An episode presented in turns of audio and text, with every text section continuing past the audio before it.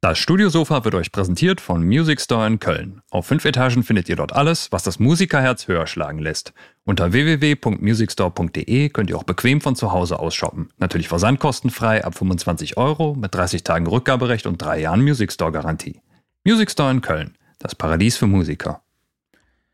Jo, an dieser Stelle wollten wir nochmal ganz kurz darauf hinweisen, dass wir ein Podcast sind. Richtig. Den ihr im Nachgang der Aufnahme hier im Livestream auch auf allen möglichen Streaming-Plattformen und in allen möglichen Podcatchern findet. Das heißt, wir finden hier jeden Donnerstag live um 11 Uhr als Livestream statt auf unseren Kanälen YouTube, LinkedIn, Facebook oder auch Twitch, weil der liebe Gamer-Kollege dachte, da müssen wir unbedingt präsent sein. Wir müssen die komplette Bandbreite abdecken, wir müssen die Jugend genau. ganz früh schon abholen ne? und genau, für Tontechnik begeistern. Ja, und nochmal kurz der Hinweis, es kamen öfter mal Kommentare in den letzten Wochen, warum die Streaming-Qualität denn so schlecht sei, beziehungsweise das Audiosignal im Stream so schlecht sei, wo wir doch ein Fachmagazin, Fachportal für Audio sind. Also dazu nochmal ganz kurz die Erklärung. Wenn ihr da ein U87 im Bild seht, dann heißt das nicht, dass unbedingt mit dem U87 auch aufgenommen wird im Stream. Wir nehmen damit dann quasi den Podcast auf. Also jeder nimmt, jeder Gast nimmt sein Audiosignal nochmal lokal in seiner DAW auf und wir basteln dann am Ende, beziehungsweise hier der nette Kollege mit der hübschen Fototapete im Hintergrund, macht das dann in einer sehr, sehr coolen und guten professionellen Qualität danach als Audio-Podcast fertig. Und ja, deshalb findet man dann abends, donnerstagsabends auch in allen Streaming-Plattformen unseren Audiopodcast. Hast du noch irgendwas dem hinzuzufügen? Ja, das haben Sie wunderschön gesagt, lieber Herr Kollege. Das hat nämlich manchmal technische Hintergründe, dass man tatsächlich das Mikro, was man für den Stream benutzt, aber nicht für die Aufnahme benutzen kann. Das findet oft auf Plattformen statt, die mit einem Apfel hinterlegt sind. Warum das so ist, weiß ich nicht. Aber die professionelle Audioplattform für Procreator äh, möchte das manchmal nicht so. So, ich kann wieder so einen Haken an den wöchentlichen Apple-Disk machen und äh, wir können äh, vielleicht auch mal loslegen. Ich überlege mir dann noch was für Windows. Und, ja, mach äh, euch, mach euch. Cubase.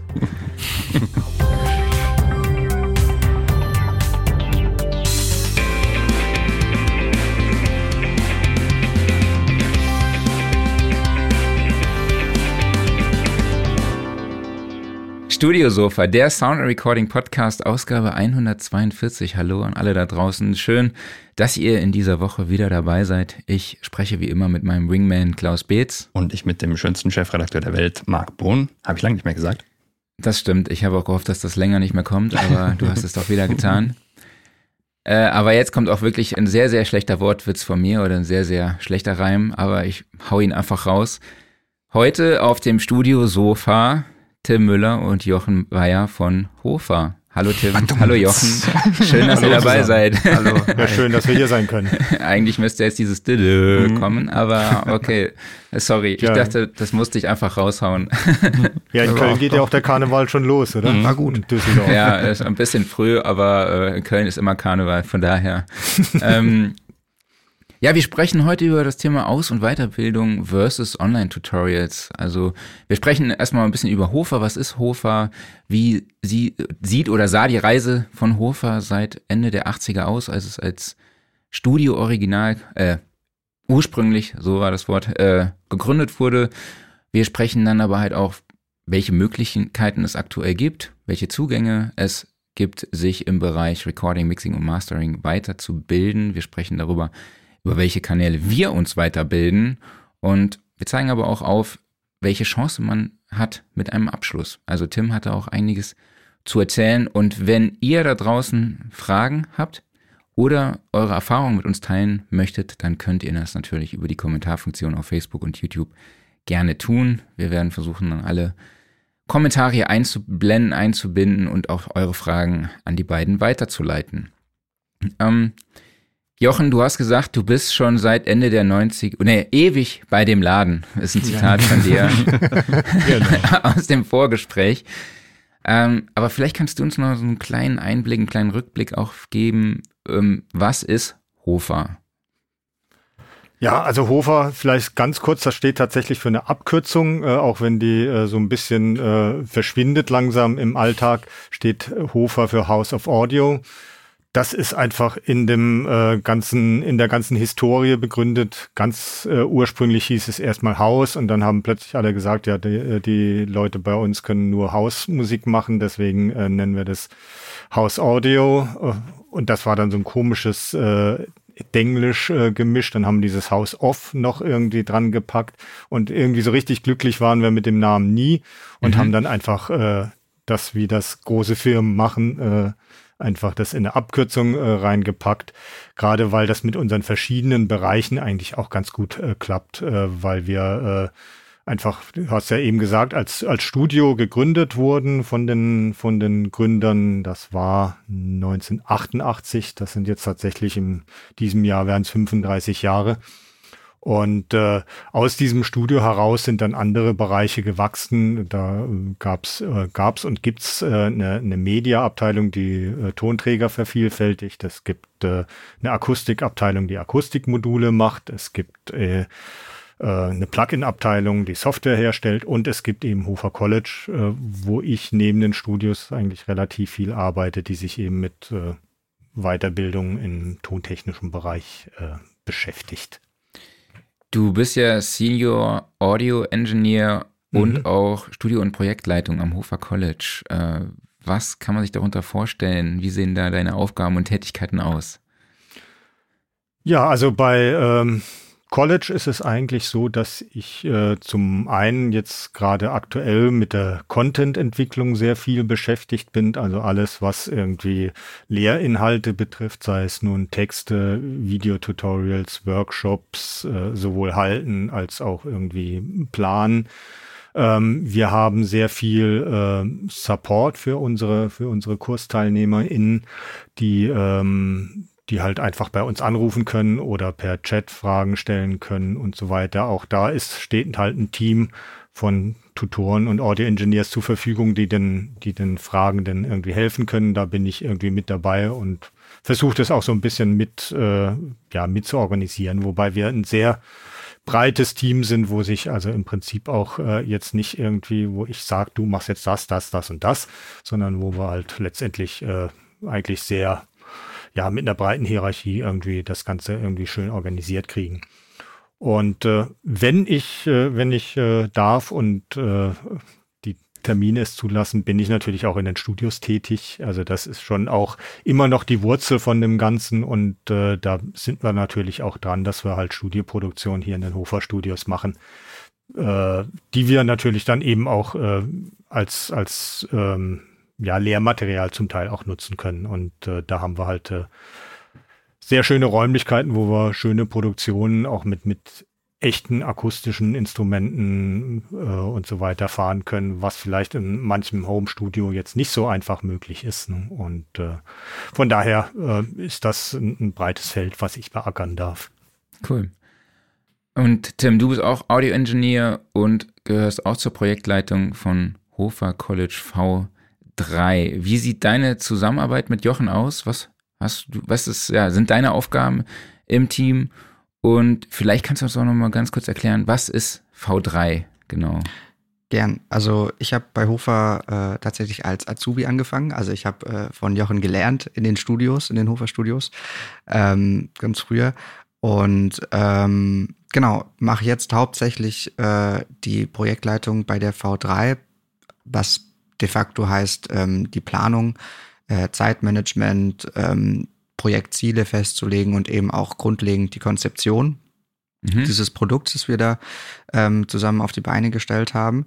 Ähm, das war auch tatsächlich eine ganz schöne Mammutaufgabe. Wir haben nämlich mit der V3, also Version 3 unseres Sofa Colleges, ähm, unsere Kurse komplett neu aufgelegt und neu strukturiert. Mhm. Äh, will heißen, wir haben jetzt ein modulares äh, Studienkonzept. Wir haben ähm, alles neu ähm, strukturiert in gewisse Themenbereiche und Module ähm, und dadurch ein etwas äh, eine etwas universitärere Herangehensweise, was zumindest die Struktur angeht und auch die inhaltliche Gestaltung unserer, ähm, unserer Themen vorgenommen im Hofer College. Und das war so mit Jochen zusammen meine Aufgabe in den letzten ein bis zwei Jahren, dieses Projekt und äh, dieses Thema zu konzeptionieren und dann eben auch ähm, in die Tat umzusetzen. Okay. Kannst du uns da eine Übersicht geben über das Angebot der Fernkurse? Welche Modelle gibt es? Ja, gern. Also wir haben im Prinzip, ähm, was wir an Fernkursen haben, sind drei verschiedene äh, Größenordnungen. Wir haben den, äh, also im Prinzip den Hofer Audio Engineer, den Basic-Kurs. Ähm, der geht die ersten äh, drei Monate. Jochen, du kannst gerne mit einspringen, damit wir auch alles richtig sagen. Ähm, dann haben wir äh, den Hofer Pro-Kurs, der geht zwölf Monate und das Hofer Audio Engineering Diploma. Ähm, und der geht 24 Monate. Und alle starten am selben Punkt. Das heißt, man nimmt die Basics immer mit, die man braucht ähm, und hören dann eben nach unterschiedlichen Zeiten auf und behandeln dementsprechend dann auch jeweils in der Länge unterschiedliche Themen und auch unterschiedlich tief. Genau. Genau, ich glaube, man kann die Kursdauer auch flexibel gestalten. Ich glaube, den Audio Pro kann man 12 oder 24 Monate machen, 24, den, das Diploma über 24, 36 oder sogar 48. Genau, da sind wir eigentlich Monate, ganz, ne? äh, ganz entspannt unterwegs. Also verlängern kann ja. man die Zeit meistens, wenn man, wenn man das Studium etwas entspannter angehen okay. will. Ganz genau. Wenn man äh, liest, ja, Fernkurs, was bedeutet das? Ist das wirklich alles nur über die Entfernung oder gibt es da auch Präsenzveranstaltungen im Studio und wie sieht so die Betreuung und der Austausch mit den Studenten bzw. den Kursteilnehmern aus?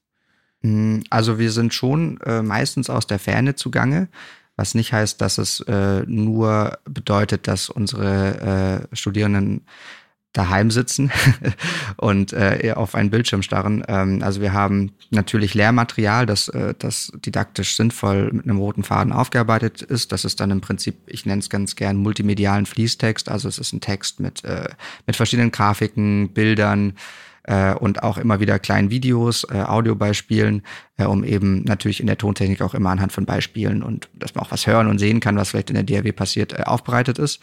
Ähm, das ist die eine Hälfte. Wir haben ganz, ganz viele ausführliche Tutorial-Videos auf unserer Lernplattform. Ähm, und dann natürlich immer wieder Livestreams. Wir streamen jede Woche aus dem Studio mit einem Workshop für unsere Studis. Mhm. Ähm, und wie Jochen eben schon gesagt hat, ähm, kann man bei uns natürlich jederzeit anrufen. Das gehört zu unserem Support. Man kann E-Mail schreiben, man kann chatten, man kann anrufen und mit uns dann auch einfach über Themen quatschen, wenn man eine Frage hat.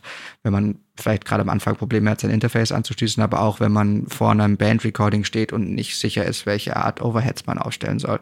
Ähm, das sind beides ähm, von, von bis äh, geht da unsere, unser Support für unsere Studis. Und ähm, eine Sache haben wir auch noch, äh, das sind unsere Mix-Analysen. Das ist im Prinzip zwar nicht, äh, nicht direkt das eins zu eins Lernen, aber die Studierenden bei uns ähm, machen Mischungen mhm. unter Anleitung von uns, unter bestimmten ähm, auch teilweise Vorgaben, aber auch teilweise sehr, sehr frei, die sie uns schicken und zu denen sie dann von uns ausführliches Feedback in Form von einem Text bekommen. Wo wir dann einfach reinhören, äh, sagen, okay, das war gut, das war vielleicht zumindest ähm, im Kontext dieses Genres nicht ganz passend oder hier ist ein technisches Problem. So gehen wir dann an die Sache ran und versuchen denen da eben Feedback zu geben. Super. Genau. Und bei den, vielleicht noch ganz kurz ergänzend, bei diesen äh, Analysen ist dann auch äh, sozusagen eine Art Musterlösung genau. äh, dabei, eine Dokumentation zu der Mischung, die wir von dieser Aufgabe erstellt haben. Also das sind meistens äh, Songs, äh, die auch tatsächlich veröffentlicht sind, also von äh, oftmals Profi-Bands, aber auch äh, jetzt äh, Hobbymusikern aus, aus ganz unterschiedlichen Richtungen.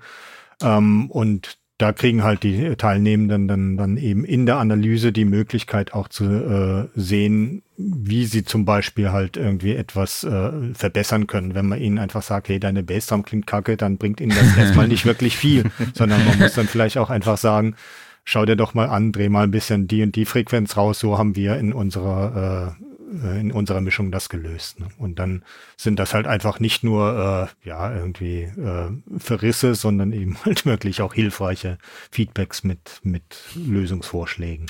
Ja, alles genau. klar. Ich schmeiß mal ganz kurz eine Userfrage rein, weil es noch mhm. gerade passt zum Thema. Wir sprachen eben über die neue V3 und Frage von JY Beats ist, kann man aus der V2 einfach zur V3 wechseln?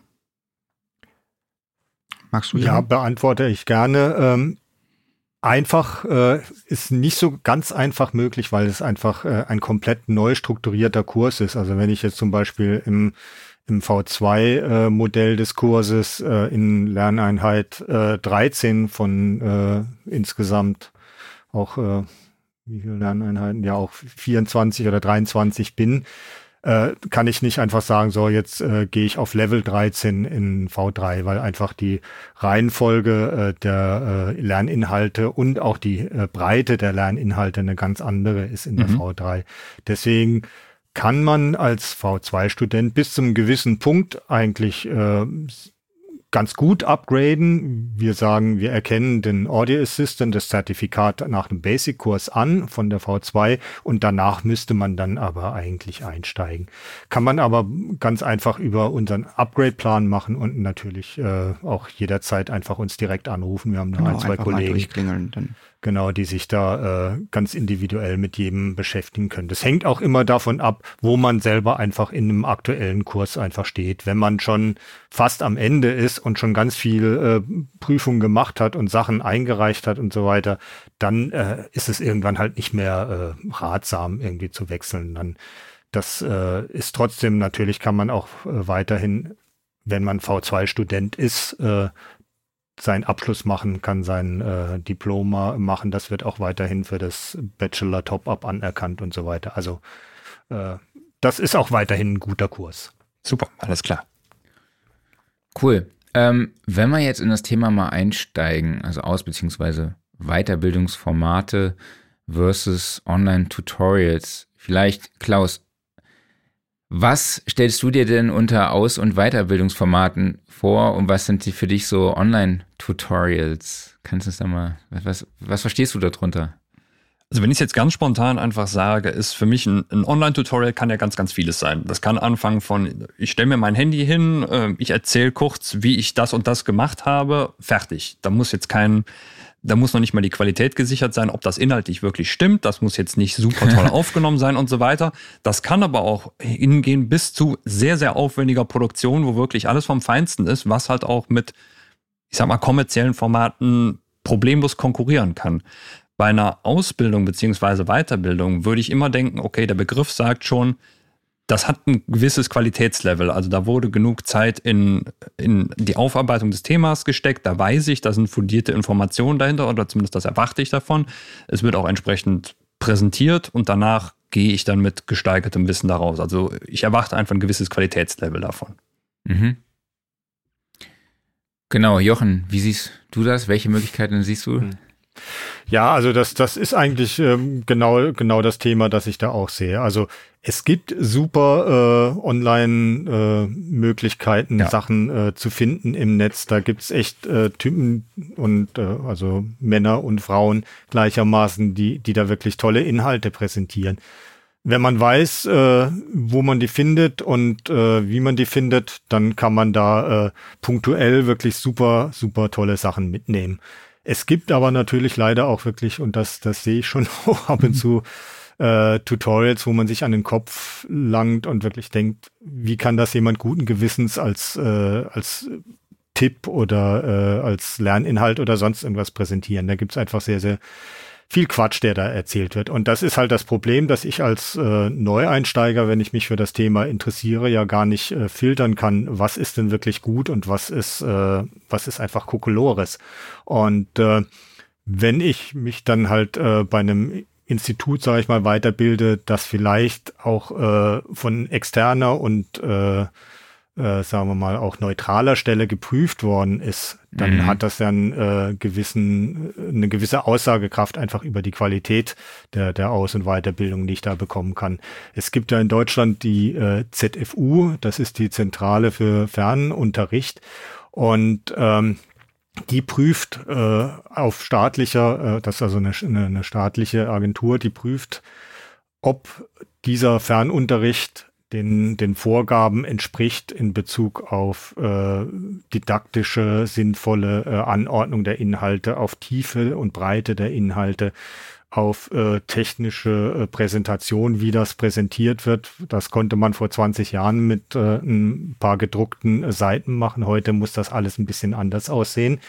Äh, mhm. und auch auf so Sachen wie äh, faire Vertragsbedingungen, ob das alles, äh, ob das alles einfach korrekt ist. Kann man kann man so zum Beispiel äh, auch den Vertrag kündigen, wie das die, die Vorgaben äh, vorsehen und so weiter. Also solche Sachen sind einfach sehr, sehr wichtig, wenn man sich irgendwo natürlich äh, anmeldet. Da will man ja schon ein bisschen Vertrauen haben in, in das in Institut. Und da ist halt so eine neutrale äh, Stelle ja eigentlich schon ganz gut, die das einfach prüft und bestätigt. Und mhm. äh, ich glaube, es gibt ja, äh, es gibt so einige ähm, Anbieter von ähm, ja, äh, Studiengängen und ähm, bis hin zum Bachelor in dem Bereich äh, Tontechnik und Musikproduktion, die halt alle so ein bisschen unterschiedliche Schwerpunkte haben. Das ist äh, zum Teil mehr als äh, auf Präsenzunterricht äh, angelegt. Andere sind halt eben komplett flexibel und online unterwegs. Das muss sich dann immer im Prinzip jeder so ein bisschen selber auch äh, aussuchen, was für, für einen selbst am besten passt ne, als, als Studierender. Ja, und was ja auch dazu kommt, ist, dass gerade bei Tutorials, sage ich jetzt mal, also ich habe, ich schaue selber sehr viel und oder habe geschaut und da geht es mir meistens vor allem darum, ähm, mich mit dem Workflow anderer Menschen zu beschäftigen. Also wenn ich mir auf YouTube äh, anschaue, wie die Person irgendwas macht in dem Genre, dann dann habe ich natürlich schon Know-how und kann einordnen, warum er das jetzt so macht oder sie. Ähm, und dafür finde ich natürlich dieses Format oder diese Art und Weise miteinander im Prinzip auch einen Austausch in der Profession zu haben extrem spannend. Ähm, aber dazu brauche ich natürlich auch ein gewisses Fundament, um, wie Jochen vorhin schon gesagt hat, eben einzuordnen, einordnen zu können, inwieweit ich das überhaupt in meinen Workflow mhm. sinnvoll integrieren kann. Ähm, und um dieses Fundament zu bekommen, da muss ich dann schon auf jeden Fall tiefer graben und ähm, vielleicht auch mal, ähm, wenn ich es mir selber beibringen will, ein Buch aufmachen oder so. Da mhm. reicht es vielleicht nicht, dann über YouTube zu surfen. Und da kommt dann eben auch so ein aufbereitetes äh, Bildungsangebot irgendwann ins Spiel, wenn man sich dafür ernsthaft interessiert. Mhm. Wenn man jetzt mal so sich die Zugänge anschaut, welche Formen gibt es da, Klaus? Außer Sound Recording. Außer Sound Recording. also wirklich, wenn man jetzt ganz am Anfang steht, man hat noch nichts in der Richtung gemacht, man interessiert sich einfach für das Thema, sei es jetzt, man ist selber Musiker oder man findet einfach das Thema faszinierend. Es gibt eine Menge Möglichkeiten, also eigentlich eher heute noch mehr als damals. Damals war eher so das Ganze, wie du gerade gesagt hast, du gehst zum Kiosk und kaufst dir eines der Magazine, die es da halt so gibt. Ne? Und ähm, von da aus schaust du dann weiter. Dann hast du vielleicht da drin mal eine Anzeige gesehen, sei es, damals war es dann vielleicht größtenteils noch die SAE, heute dann noch viele andere, natürlich das Hofa College und so weiter und so fort und kannst von da aus dann mal weitergehen. Oder du kennst jemanden, der vielleicht vor Ort ein Studio betreibt und fragst mal, hey, kann ich mal vorbeikommen, kann ich hier mal über die Schulter schauen, Stimmt. sich so mal weiterbilden und hast die Möglichkeit, eine Art Praktikum zu machen. Könntest natürlich auch direkt sagen, ich buche einen ein, ein, äh, ein Studium, ein, ein Fernstudium oder eben auch mit Präsenzunterricht und springe einfach ins kalte Wasser, ähm, surfe natürlich quer durch YouTube oder kaufe mir vielleicht auch eines von diversen Tutorial-Videos bei den diversen Plattformen. Also die Möglichkeiten sind eigentlich heute so unbegrenzt, dass du überall gucken kannst. Ne? Es ist eigentlich so ein bisschen die Frage, in welche Richtung willst du gehen?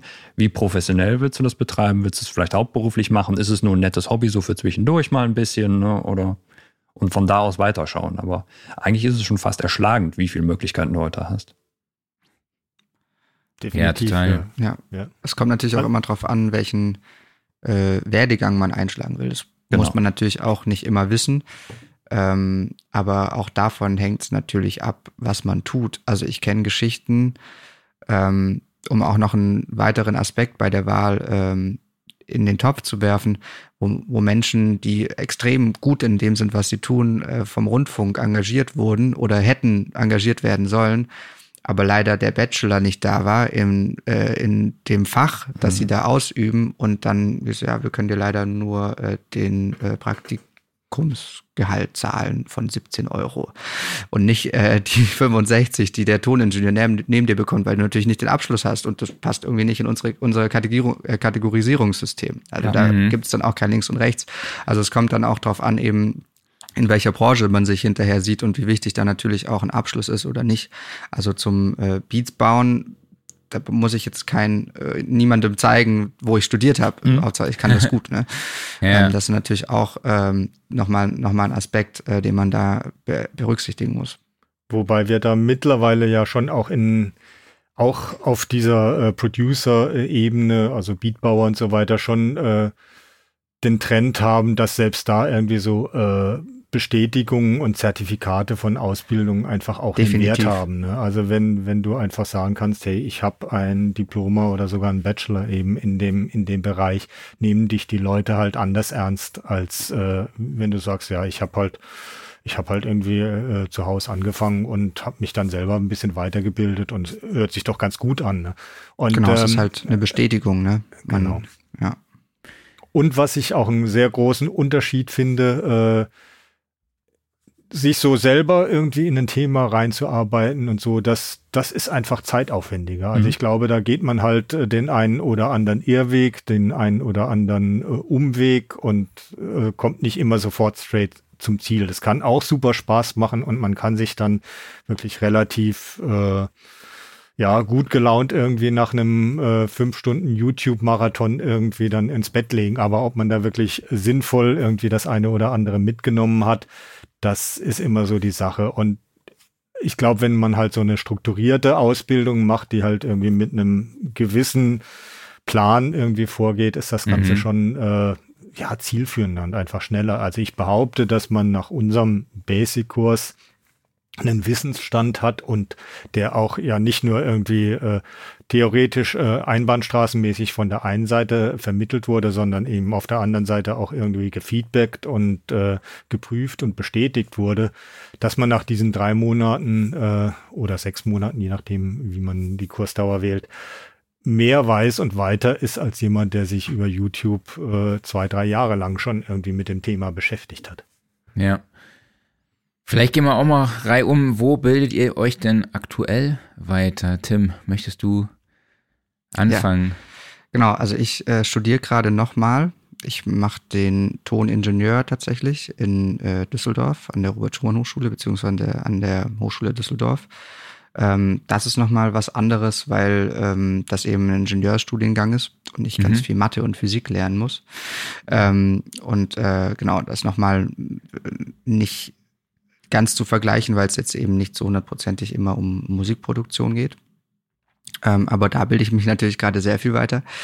Ähm, und abgesehen davon habe ich früher natürlich oder immer noch viel ähm, Videos und so geschaut, aber vor allem einfach mich mit, mit Menschen natürlich auch in, in der echten Welt ausgetauscht. Ähm, ich glaube, um, um auch zu, es ist immer typabhängig, wie man lehrt. Ich bin zum Beispiel auch ein Typ, der, der sich immer mal wieder Mentoren gesucht hat, von denen ich gelernt habe. Das ist, Mhm. glaube ich, auch ein weit verbreitetes Konzept irgendwie in unserer Branche oder im künstlerischen, musikalischen Bereich grundsätzlich ein, ein Vorbild sich zu suchen und auch da irgendwie versuchen, irgendwie viel zu lernen. Ähm, ich war immer bereit, äh, so bin ich auch zu Hofa gekommen, ähm, äh, in Praktikums, äh, Praktikas äh, erstmal ähm, Kaffee zu holen und dann äh, der Dritte im Raum zu sein und dann irgendwann ähm, einfach auch mal äh, dann mal was machen zu dürfen. Also auch das äh, ist, glaube ich, eine, eine Option für viele Leute. Und dann habe ich natürlich auch irgendwie viel gelesen. Also ich habe dann angefangen mit, mit dem Dickreiter und das Handbuch der Tonstudiotechnik. Das waren jetzt so die ersten äh, Sachen, wo ich dann versucht habe, ähm, mal irgendwie mich äh, tontechnisch mal auf einen auf einen Stand zu bekommen, wo dann Leute auch mal mit mir über was reden konnten. Ja. Auch Literatur sollte man nicht ganz außen vor lassen, auch wenn es natürlich manchmal ein bisschen trocken ist und man da jetzt nicht lernt, wie die Bassdrum ballert. Ja. Muss ich kurz zwischenfragen, hast du es geschafft, den Dickreiter wirklich komplett durchzulesen? Nee, ich habe ihn nicht komplett durchgelesen. Ich habe mir dann die, äh, ich habe mir die äh, wichtigen Kapitel rausgesucht. das will ich nicht behaupten. Ich wollte mich schon vor Nee, dir in den Staub werfen. Also wer das ich glaube, getan ich habe hat, ich hab ihn damals wirklich äh, einmal äh, durchgelesen, aber das war wirklich so am Anfang, dass ich glaube ich, also wenn ich ein Drittel verstanden habe, dann war es viel. Also Mhm. äh, Respekt, wow. aber also das war wirklich, äh, ja, ich will nicht sagen für die Katz, aber es war schon, äh, das hat sich dann erst äh, später äh, irgendwie äh, gelohnt. Mhm. Also am Anfang, wenn man wirklich so äh, ins kalte Wasser springt und, und das Buch liest, dann ist so viel da drin, was man, äh, was man gar nicht irgendwie nachvollziehen kann, weil einem der praktische Bezug fehlt. Also Mhm. wenn einem Mikrofoncharakteristiken und äh, irgendwelche technischen Formeln um die Ohren gehauen werden und man hat außer irgendwie mal irgendwie einen Gesang im Proberaum irgendwie noch nichts aufgenommen mit Mhm. einem SM58, dann ist das ein bisschen schwierig. Ne? ja. Aber man hat dann immer wieder so Aha-Momente oder oder weiß, erinnert sich zumindest, dass man da irgendwann mal was drüber gelesen hat und dann liest man es nochmal nach und mhm. dann ergibt meistens alles ein bisschen mehr Sinn. Das sind dann die schönen Momente. Aber ich meine, das, das ist ja schon das Schöne an, an unserer äh, Zeit, jetzt an der schönen modernen Zeit, dass man halt eben äh, solche theoretischen Inhalte auch ein bisschen anders verpacken kann. Ja. Also dass wenn man halt irgendwie äh, über Richtcharakteristiken, wenn wir jetzt da einfach mal bei bleiben, bei einem Mikrofon spricht, das dann halt auch mal äh, zum einen vielleicht mit, mit Klangbeispielen oder sogar mit Videos irgendwie ausprobiert, dann noch äh, mit ähm, mit dem äh, Lernenden irgendwie vielleicht sogar richtig in Interaktion trifft, in, äh, äh, tritt, ihn dann irgendwie Sachen anhören lässt und er muss entscheiden, was höre ich denn da? Ist das mhm. jetzt eine Niere oder eine Kugel und so weiter? Und das übt man und hört man halt dann einfach so viel schneller und direkter, als wenn man halt irgendwie eine Papierseite aufschlägt, obwohl ich ein, ein sehr bibliophiler Mensch bin, äh, ist trotzdem irgendwie da das Online-Lernen schon ein, ja, ein, ein Quantensprung quasi. Mhm. Klaus, wie sieht's bei dir aus? Welche Lesezeichen findet man in deinem Browser zum Thema Weiterbildung im Audiobereich? Ja, hauptsächlich eigentlich äh, tatsächlich YouTube-Tutorials. Also ich habe da mittlerweile so viele Leute einfach abonniert, wo dann, keine Ahnung, jeden Tag Zeug reinkommt, was ich mir dann anschaue und versuche auch immer nachzuvollziehen. Ich gucke auch, dass ich mir am Tag so zumindest eine halbe Stunde reserviere, wo ich dann Sachen aufarbeiten kann. Klar, wenn mal jetzt gerade nichts Spannendes dabei ist, dann äh, äh, ist es halt so, aber das ist dann halt angefangen von irgendwelchen Sounddesign-Tutorials, wie schraube ich den und den Sound oder halt dann eben so Sachen wie wirklich Workflow-Verbesserungen. Also diese Sachen wie, okay, äh, Audio-Editing, wenn ich jetzt noch den Shortcut anwende, die Maus dabei ein Quadrat mache und noch irgendwie der Mond im dritten Haus steht, dann geht das Audio-Editing noch schneller. Also wirklich, das sind halt so diese letzten Kniffe, die du eigentlich so nie in der Übersicht findest, die aber dann halt jemand, der wirklich im Thema drin ist, sich mal rausgearbeitet hat oder halt auch vielleicht einen persönlichen Workflow entwickelt hat, wo man dann denken kann, so, ach, okay, so würde ich es auch machen. Und das hilft total irgendwann, wenn du dann da zufällig drüber stolperst, was dir sonst halt in der YouTube-Suche nie so vorgeschlagen wird. Und ansonsten Total, ist es halt, ja. sorry Tim, äh, nur ganz kurz den Satz zu Ende.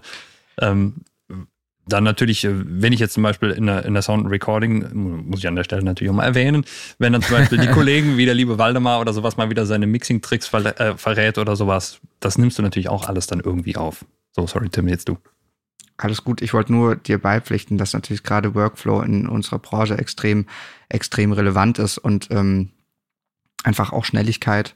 Das heißt jetzt als, äh, als Produzent oder Produzentin in einer, in einer Session, wo natürlich einfach das Template da sein muss, wo, wo man wissen muss, wo seine Sounds, seine Instrumente sind. Und wenn dann Funke gerade da ist, dass der dann natürlich auch eingefangen wird, äh, was natürlich die Aufgabe dann ist in der Situation oder einfach keine drei Tage für ein Editing zu brauchen, sondern vielleicht nur anderthalb, mhm. ähm, um sich von seinen MitbewerberInnen irgendwie abzuheben. Gerade das sind ja so Sachen, ähm, die im Arbeitsalltag dann extrem spannend sind und ja. dazu äh, kann man sich, glaube ich, nicht weit genug äh, fortbilden. So, Absolut. Genau.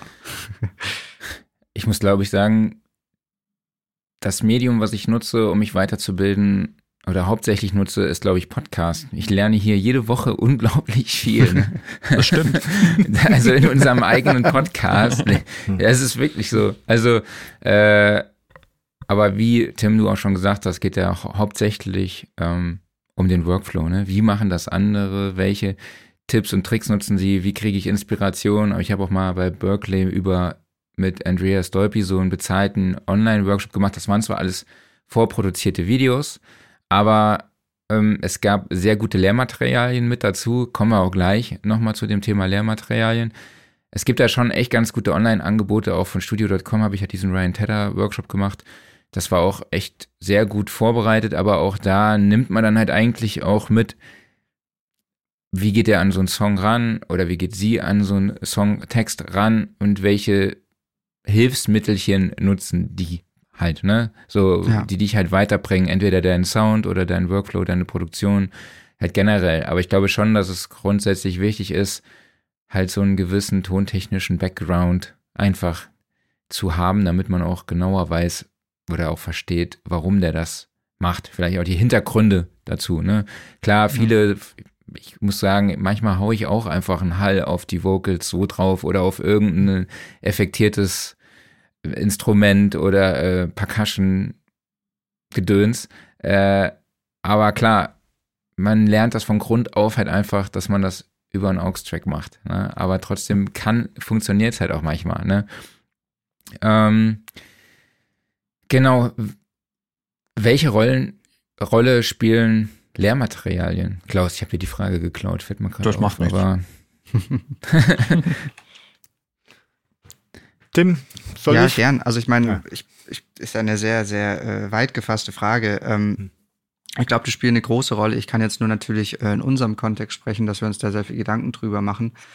Ähm, vor allem auch zu dem Thema, wo wir gerade drüber gesprochen haben, dass wir eben unsere Lehrmaterialien ähm, versuchen, sehr, sehr breit auch zu gestalten in Bezug auf die Autorinnen und Autoren, die das machen ähm, um eben da sicherzustellen, dass, dass wir am Zahn der Zeit und aus der Branche arbeiten und auch dann jeweils einen Experte oder eine Expertin für das ähm, haben, worüber wir auch gerade sprechen wollen. Ähm, also zum Beispiel gerade in unserem Produktionsbereich haben wir halt auch einfach mit Produzentinnen aus dem Bereich zusammengearbeitet, dem jeweiligen, den wir da wollen, um eben auch authentisch ähm, darüber sprechen zu können und nicht so Mhm. zu tun, als würde jetzt äh, eine Person bei Hofer die ganze Musikwelt verstanden haben. Ähm, das war uns sehr, sehr wichtig, da eine Breite in unsere Lehrmaterialien zu bekommen. Und das halte ich auch für sehr, sehr wichtig, dass man sich eben, wenn man sich informiert, ähm, das Lehrmaterial von der Person natürlich äh, nimmt oder, oder sich anschaut, die natürlich auch zu dem passt, was man, was einen interessiert. Insofern ist Lehrmaterial, glaube ich, sehr, sehr wichtig. Ich bin mir nicht sicher, ob ich deine Frage so beantwortet habe, wie du sie hören wolltest. Ähm, Alles gut. genau. Ja, aber so bei Online-Tutorials fehlt mir halt meistens so dann nochmal so eine Art Zusammenfassung, ne? Also Mhm. viele machen das halt einfach. Natürlich macht man Ja. sich auch selber Notizen. Aber ähm, ich bin dann doch bei manchen auch überrascht, wie umfangreich eben das Lehrmaterial ist, äh, was da mitgegeben wird. Die einen machen sich halt da sehr viel Mühe, andere wiederum nicht. Äh, ich muss aber auch dazu sagen, ich weiß nicht genau, wie oft ich jetzt im Nachhinein da nochmal reingeschaut habe. Ne? Es ist aber immer irgendwie so ein beruhigendes Gefühl, okay, es wirkt dann auch qualitativ hochwertiger, wenn man da einfach was mitbekommt und man hat halt so dieses, diese Sicherheit, so dieses, dieses Gewissen auch, man kann nochmal darauf zurückgreifen und muss sich nicht nochmal das ges gesamte Video vielleicht anschauen, sondern man kann da auch nochmal nachlesen, wie das denn nochmal genau war. So, also das, das finde ich immer irgendwie, man investiert glaub- da ja auch teilweise Geld, ne? Und das ist halt immer auch noch für mich so ein Qualitätsmerkmal, wofür ich dann auch sage, okay, cool, wenn das noch mit dabei ist, dann ist das so, so ein Entscheidungskriterium. Total, das ist Ja, ja, auch extrem psychologisch, aber gerne, Jochen, sorry. Ich denke schon auch, dass diese, diese Kombination einfach auch von verschiedenen Medien mittlerweile halt sehr, sehr wichtig ist. Also es gibt Mhm. einfach Sachen, die kann man in, in schriftlicher Form, finde ich, äh, schneller und auf den Punkt gebrachter irgendwie erklären. Also manche Inhalte sind halt einfach so faktisch, das macht man halt einfach mit, mit Texten und Illustrationen halt einfach sehr, sehr gut. Aber natürlich sind halt einfach äh, Klangbeispiele, äh, audiovisuelle Medien und äh, Erklärtutorials und Livestreams und so weiter halt heutzutage auch einfach ein, ein Muss eigentlich und halt machen auch einfach viel mehr Spaß und sind in anderen Punkten auch wirklich sehr, sehr viel direkter. Also gerade wenn es wirklich um so Sachen wie ganz konkrete Einstellungen geht, wenn ich wirklich an einem Mixbeispiel erläutern will, äh, warum ich die äh, Halleinstellungen zum Beispiel so vornehme, wie ich sie vornehme, dann ist das anhand eines, eines Klangbeispiels oder eines kurzen Videos viel, viel schneller äh, erklärt mit, mit Vergleichen, mit Beispielen und so weiter, als wenn ich äh, theoretisch darüber philosophiere, dass der Hall, äh, wenn er 2 dB lauter wird, einfach sehr viel äh, tiefer und weiter klingt. Ne? Also das, das bringt einfach dann dem Teilnehmenden viel, viel mehr, wenn er das wirklich halt auch äh, praktisch nachvollziehen kann. Und sich dann vielleicht sogar im Idealfall äh, die Spuren auch selber äh, runterlädt, zeitgleich in seine DAW reinlädt und das einfach mal nachbaut. Also das Mhm. finde ich ist natürlich auch immer etwas, was man, was du beim YouTube-Tutorial halt auch nicht hast. Ne? Also du hast halt, da, du, du kriegst was vorgesetzt und äh, im Idealfall äh, bringt es dir auch was, aber das Nachvollziehen mit äh, mit den entsprechenden Audiospuren und das Nachbauen und das Verstehen anhand des praktischen Umsetzens, das ist schon etwas, was finde ich halt bei einem Studium halt auch äh, deutlich ausgeprägter ist. Ne? Mhm. Ich würde die Frage gerne noch mal ein bisschen ergänzen, weil da ist eine Sache, die habe ich tatsächlich noch nicht verstanden in eurem Fernkurs. Und zwar, Mhm. wie funktionieren die, ich sag mal, die Hands-on-Sachen. Also beispielsweise, ich möchte gerne lernen, wie ich ein Schlagzeug aufnehme, aber ich habe kein Schlagzeug zu Hause oder nicht die passende hm. Mikrofonierung. Wie funktioniert das genau? Also wir können natürlich niemandem äh, ein Schlagzeug nach Hause schicken, um mhm. das aufzunehmen. Und 20 ähm, Mikrofone und, und 20 so. Mikrofone. Mhm. Ähm, wir sprechen natürlich grundsätzlich zunächst mal äh, theoretisch darüber, wie das funktionieren würde und worauf man achten muss. Und was wir dann eben machen, um zumindest die Ohren zu schulen, dass wir das natürlich auch aufnehmen in verschiedensten Möglichkeiten und das auch ähm, audiovisuell dokumentieren und dann versuchen zu erklären, natürlich in unseren Studios, in unseren Gegebenheiten, ähm, haben wir jetzt die verschiedenen Art und Weisen der Mikrofonierung ausprobiert und das klingt auch so. Und ähm, wenn du das lernen willst und du musst es natürlich mal machen, um mhm. es zu lernen, genau. ähm, das ist dann auch natürlich Eigeninitiative. Also ich will jetzt niemandem äh, äh, vorgaukeln, dass wenn man das dann nicht tut, man weiß, wie man ein Schlagzeug mikrofoniert. Das ist natürlich völlig klar. Ähm, aber wir geben sozusagen äh, alles mit, was man dann braucht, um tatsächlich Entscheidungen treffen zu können, das würde ich schon behaupten, bevor man es mal gemacht hat. Mhm. Also dass man ähm, schon gewisse Klangvorstellungen von gewissen äh, Möglichkeiten der Mikrofonierung hat, um die dann natürlich in seinem Arbeitsalltag oder in seinem ersten Recording mit der äh, befreundeten Nachbarsband, wie auch immer, ähm, ähm, anzuwenden.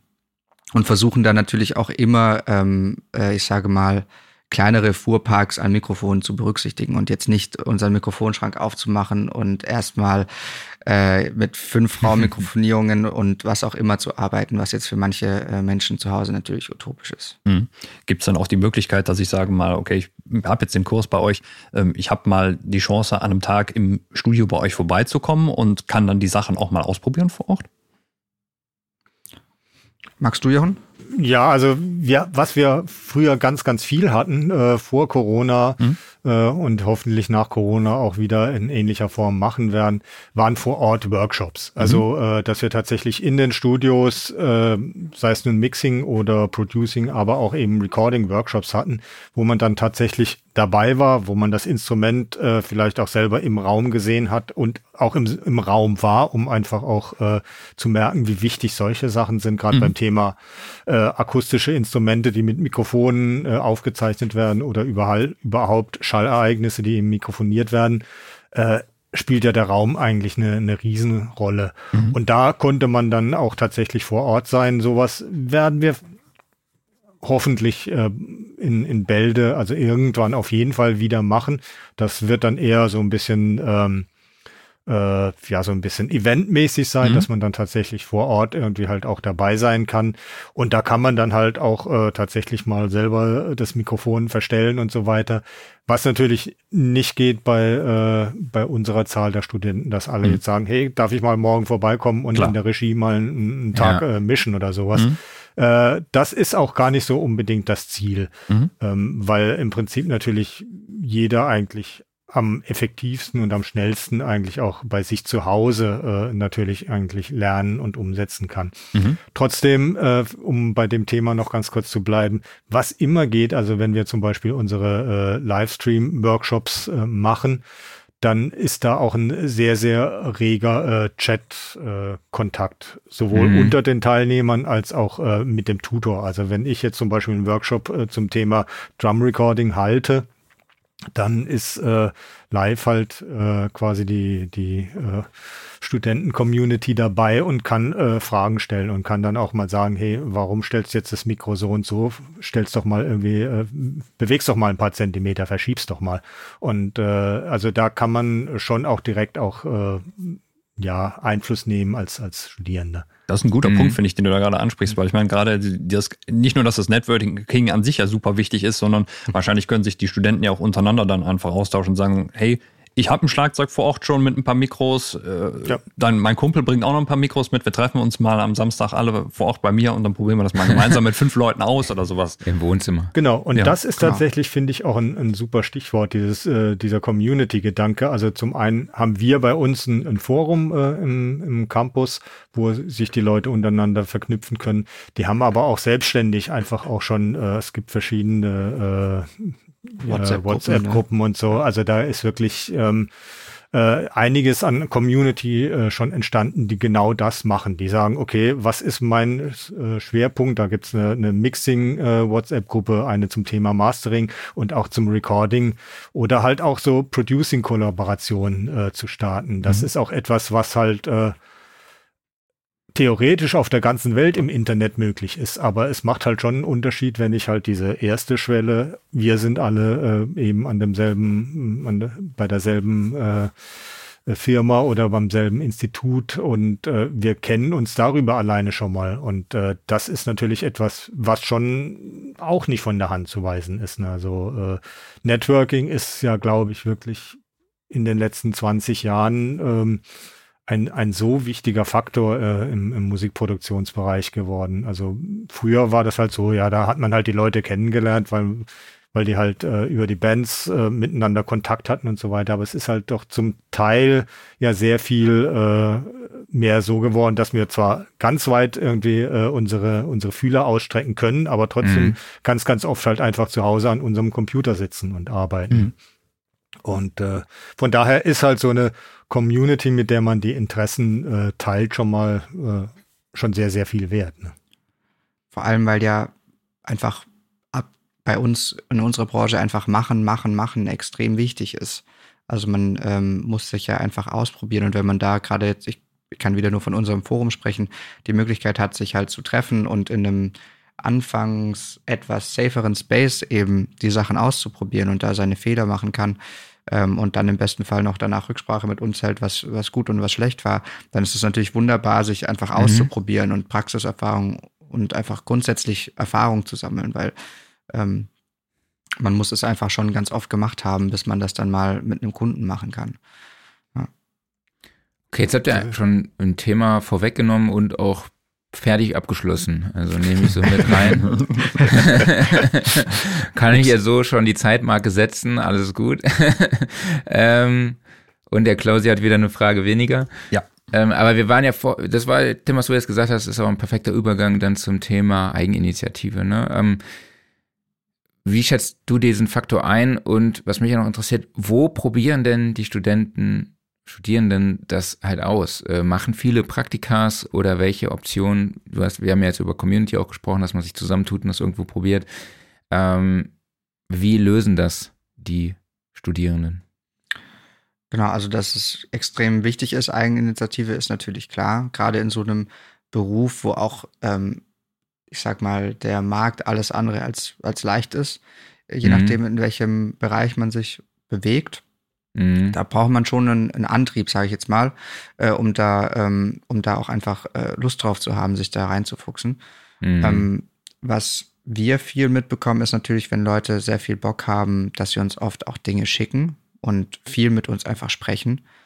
Ähm, oft einfach dann eine Mail kam, wo ich noch im Support war. Hey, ich habe jetzt äh, noch mal hier im Kapitel da ging es um die Produktion von äh, Drums und das habe ich jetzt mal gemacht und nochmal gemacht, kannst du mir da nochmal ein kurzes Feedback zu geben und so. Also diese Art von, von Austausch, den bekommen wir natürlich vor allem dann mit, wenn es an Kommunikation geht, die zwischen uns und den Studis stattfindet, was uns immer auch sehr, sehr freut, wenn wir merken, dass dass das äh, Lernmaterial tatsächlich äh, seine Früchte getragen hat und da jemand dann sozusagen den Online-Campus zugemacht hat und, und die DRW auf und dann ein paar Stunden oder ein, zwei Tage damit verbracht hat, eben mit so einem, mit so einem Sound mal rumzuspielen. Das sind natürlich dann die Momente, wo wir dann auch merken, okay, das, das, das, das trägt seine Früchte und das hat auch was gebracht.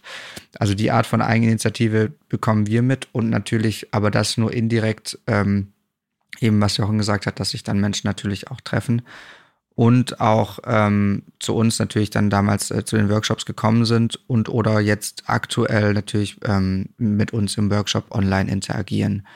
Ähm, zum Beispiel, was auch immer toll ist, ähm, war unser Show Your Mix. Ich weiß gar nicht, ob wir den noch machen, Jochen. Ja, also äh, nicht, nicht mehr monatlich, sondern ein bisschen größeren Abständen, aber ja, genau, äh, wo wir live eben äh, die Leute uns live Mischungen geschickt haben von sich und wir dann äh, live Feedback dazu gegeben haben, äh, wo natürlich auch ähm, viel Eigeninitiative drin ist, in einem Live-Stream seinen eigenen Song oder seine eigene Produktion erstmal äh, sich nackt zu machen und dann auch noch Feedback dafür mhm. zu wollen. Das fand ich immer schon, schon sehr beeindruckend von unseren Teilnehmenden, ähm, genau, das sind so die Bereiche, in denen wir eben die Eigeninitiative von unseren Studios auf jeden Fall merken.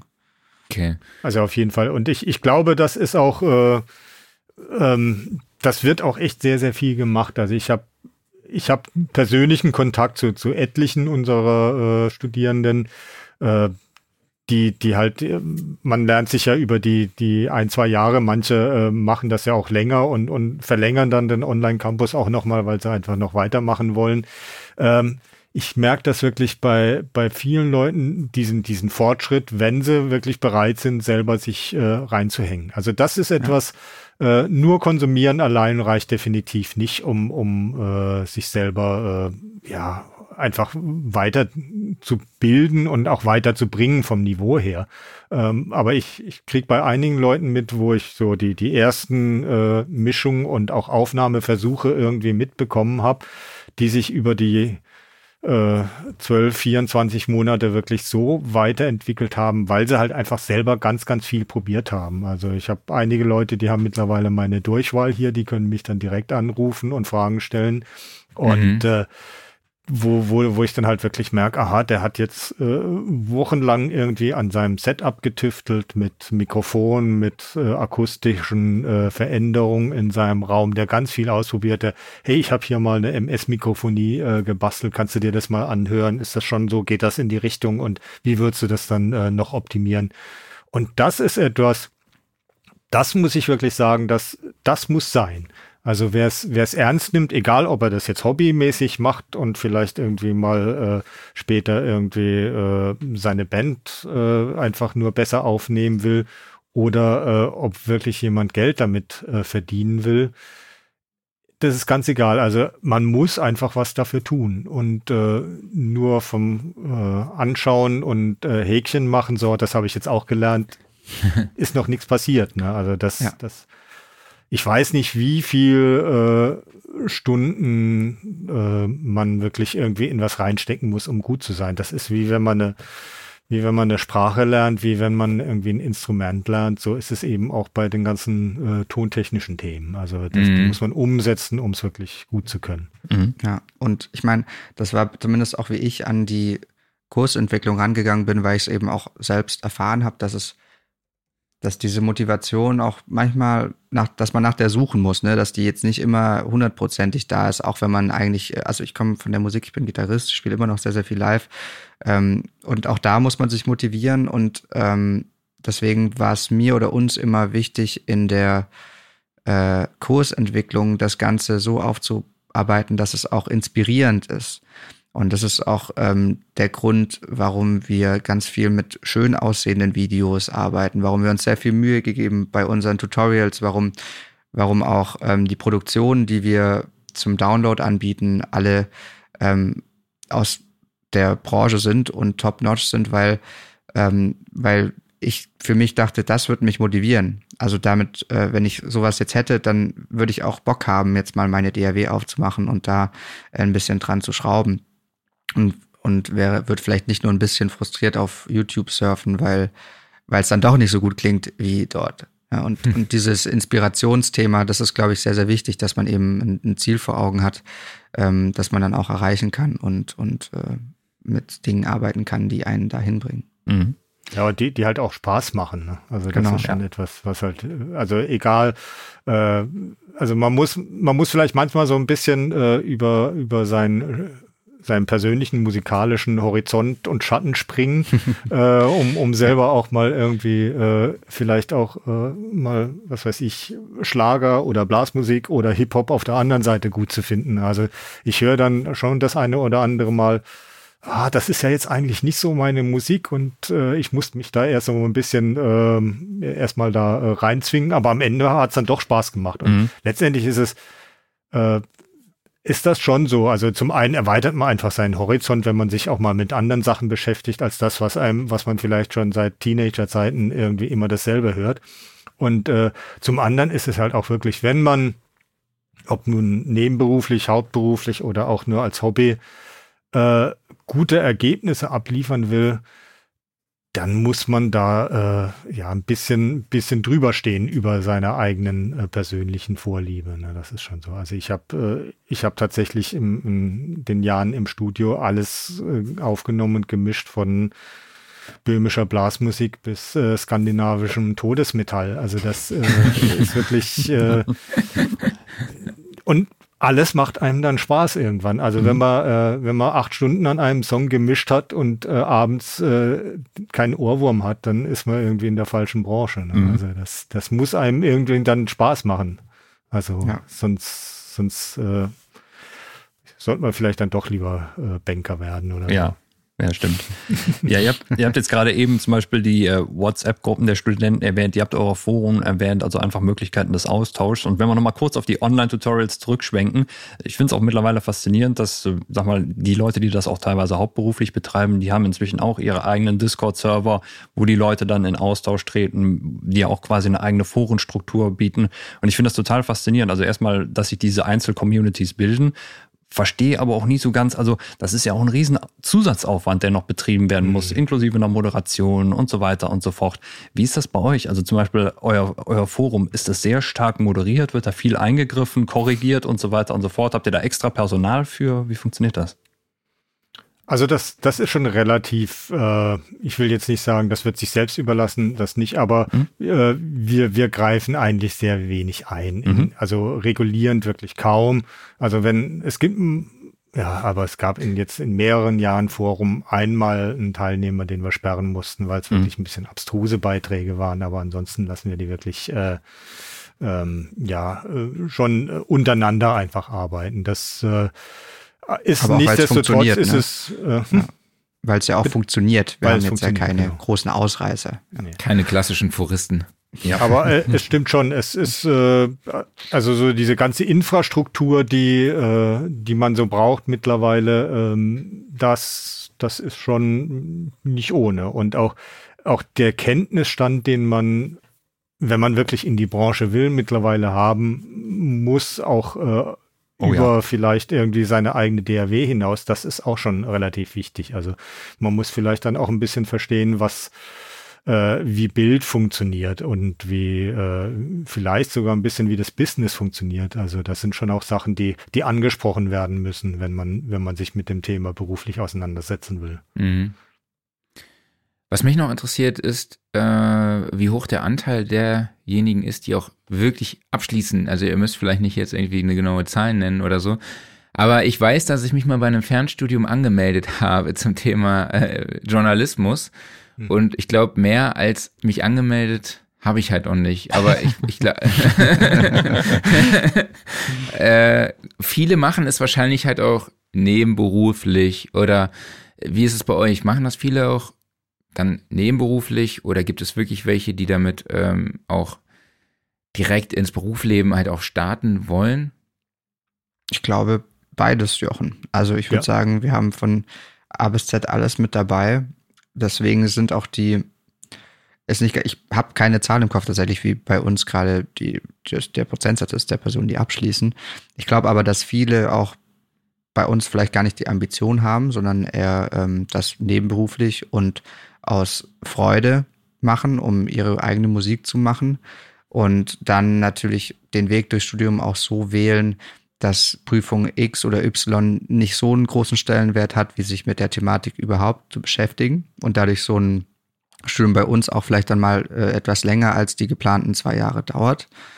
Ähm, und wir haben genauso Leute, die bei uns anrufen, als ich äh, noch ähm, auch da am Telefon war, die sagen, okay, ich habe jetzt hier, ich, ich, ich möchte das auch schneller als in den zwei Jahren machen. Ich habe richtig Bock, ich habe hier gerade ein paar Projekte und jetzt äh, mache ich das Studium, um sozusagen mein, mein Fundament für die Branche zu haben. Also das haben wir schon beides. Kannst du einschätzen, Jochen, ungefähr, wieso das Verhältnis mhm. ist? Also genau nicht, aber ich, ich denke, der größere Teil äh, macht es äh, wirklich äh, neben was anderem. Also da, so ist das Studium ja auch konzipiert, dass ja. man es neben Beruf oder auch neben einer anderen Ausbildung oder sonst irgendwas machen kann, wo, wofür man sich dann allerdings so ein bisschen, äh, sagen wir mal, zeitfrei schaufeln muss. Das ist klar. Mhm. Ähm, ich denke, es sind mehr Leute, die nicht hinterher unbedingt zwangsläufig darin arbeiten müssen in der Branche. Aber ich glaube, wir haben relativ viele Teilnehmerinnen, die, ähm, die danach dann zumindest so nicht ablehnen würden, vielleicht auch mal ein bisschen Geld damit zu verdienen, so nebenberuflich. Mhm. Den Abschluss, den jeweiligen, den machen allerdings trotzdem sehr, sehr viele. Ich glaube, für okay. ganz viele ist, äh, egal ob für einen selbst oder äh, äh, beruflich, ist so dieser Abschluss, dieser so ein Diploma-Zertifikat an der Wand, neben vielleicht auch noch ein paar Einzelzertifikaten. Ich habe mich im Mastering und im Mixing und so weiter besonders hervorgetan. Äh, das ist schon eine, eine tolle Bestätigung für einen selbst. Und was ich auch denke, selbst wenn ich als äh, vielleicht in einem Office arbeite oder äh, äh, in, in anderen äh, Berufen, wo jetzt nicht direkt mit Tontechnik zu tun haben. Eine gewisse Medienkompetenz ist in ganz, ganz vielen Berufen mittlerweile einfach äh, super wichtig. Und äh, allein wie viel, wie viel äh, Video- und äh, Zoom-Konferenzen in den letzten zwei Jahren irgendwie äh, einfach nur scheiße geklungen haben. Und äh, wenn da jemand gewesen wäre, der vielleicht mal weiß, wie ein Mikrofon funktioniert, das hätte dem einen oder anderen schon mal ganz gut getan. Und äh, ich glaube auch äh, grundsätzlich jeder Arbeitgeber äh, honoriert Weiterbildung. Also wenn jemand äh, sich bewirbt, der halt sagt, ich habe nicht nur ganz stur auf meinen äh, Einzelhandelskaufmann äh, mich fokussiert, sondern ich habe mich auch äh, weitergebildet, ich habe die und die Zertifikate und ich mache vielleicht noch irgendwie den und den äh, Trainerschein vielleicht noch im Sport oder sowas. Das sind alles Sachen, die, die einfach sehr, sehr gut ankommen in der Berufswelt. Und äh, von daher mhm. ist so ein Zertifikat am Ende äh, ja nicht nur für die interessant, die dann wirklich äh, auch in der Branche arbeiten wollen. Ja, wir haben, okay. glaube ich, auch ähm, viele Musiker und Musikerinnen, wo man wo man nicht sagen kann, dass sie danach 100%ig als Audio-Engineer arbeiten, weil ähm, natürlich viele Personen das dann bei uns machen, um zu Hause ihre Gitarren zum Beispiel aufzunehmen, weil sie einfach oft die Nachfrage hatten, du, ich brauche jetzt äh, die Gitarre auch auf Band, ne, wenn Leute lange im Live-Business waren und dann irgendwie zu Hause ihr Studio ein bisschen einrichten. Also auch viele so Leute äh, sind bei uns, die dann natürlich nicht rein als Audio-Engineer danach arbeiten, aber natürlich die Skills in ihrem Alltag als Musiker und, und Teilzeitproduzentin sozusagen natürlich auch brauchen. Ja. Okay. Ich glaube, wir waren ursprünglich beim Thema Eigeninitiative, ne? ich glaube auch, ja. Spielt Aber alles ich glaub, zusammen. Ich ja. glaube, da habt ihr grundlegend auch alles gesagt. Ich glaube, mhm. Klaus und ich, wir haben schon vieles, also schon oft an dieser Stelle bei diesem Thema gesagt, wie es an der SAE war, ja. dass wir da halt auch enorm viel Eigeninitiative reingesteckt haben. Äh, es wird da halt auch einem nichts geschenkt, so, und man zahlt ja auch Geld dafür, deshalb ist es auch also klar, bei der SAE ist es nochmal ein bisschen mehr Geld, glaube ich, als bei den Hofer-Kursen.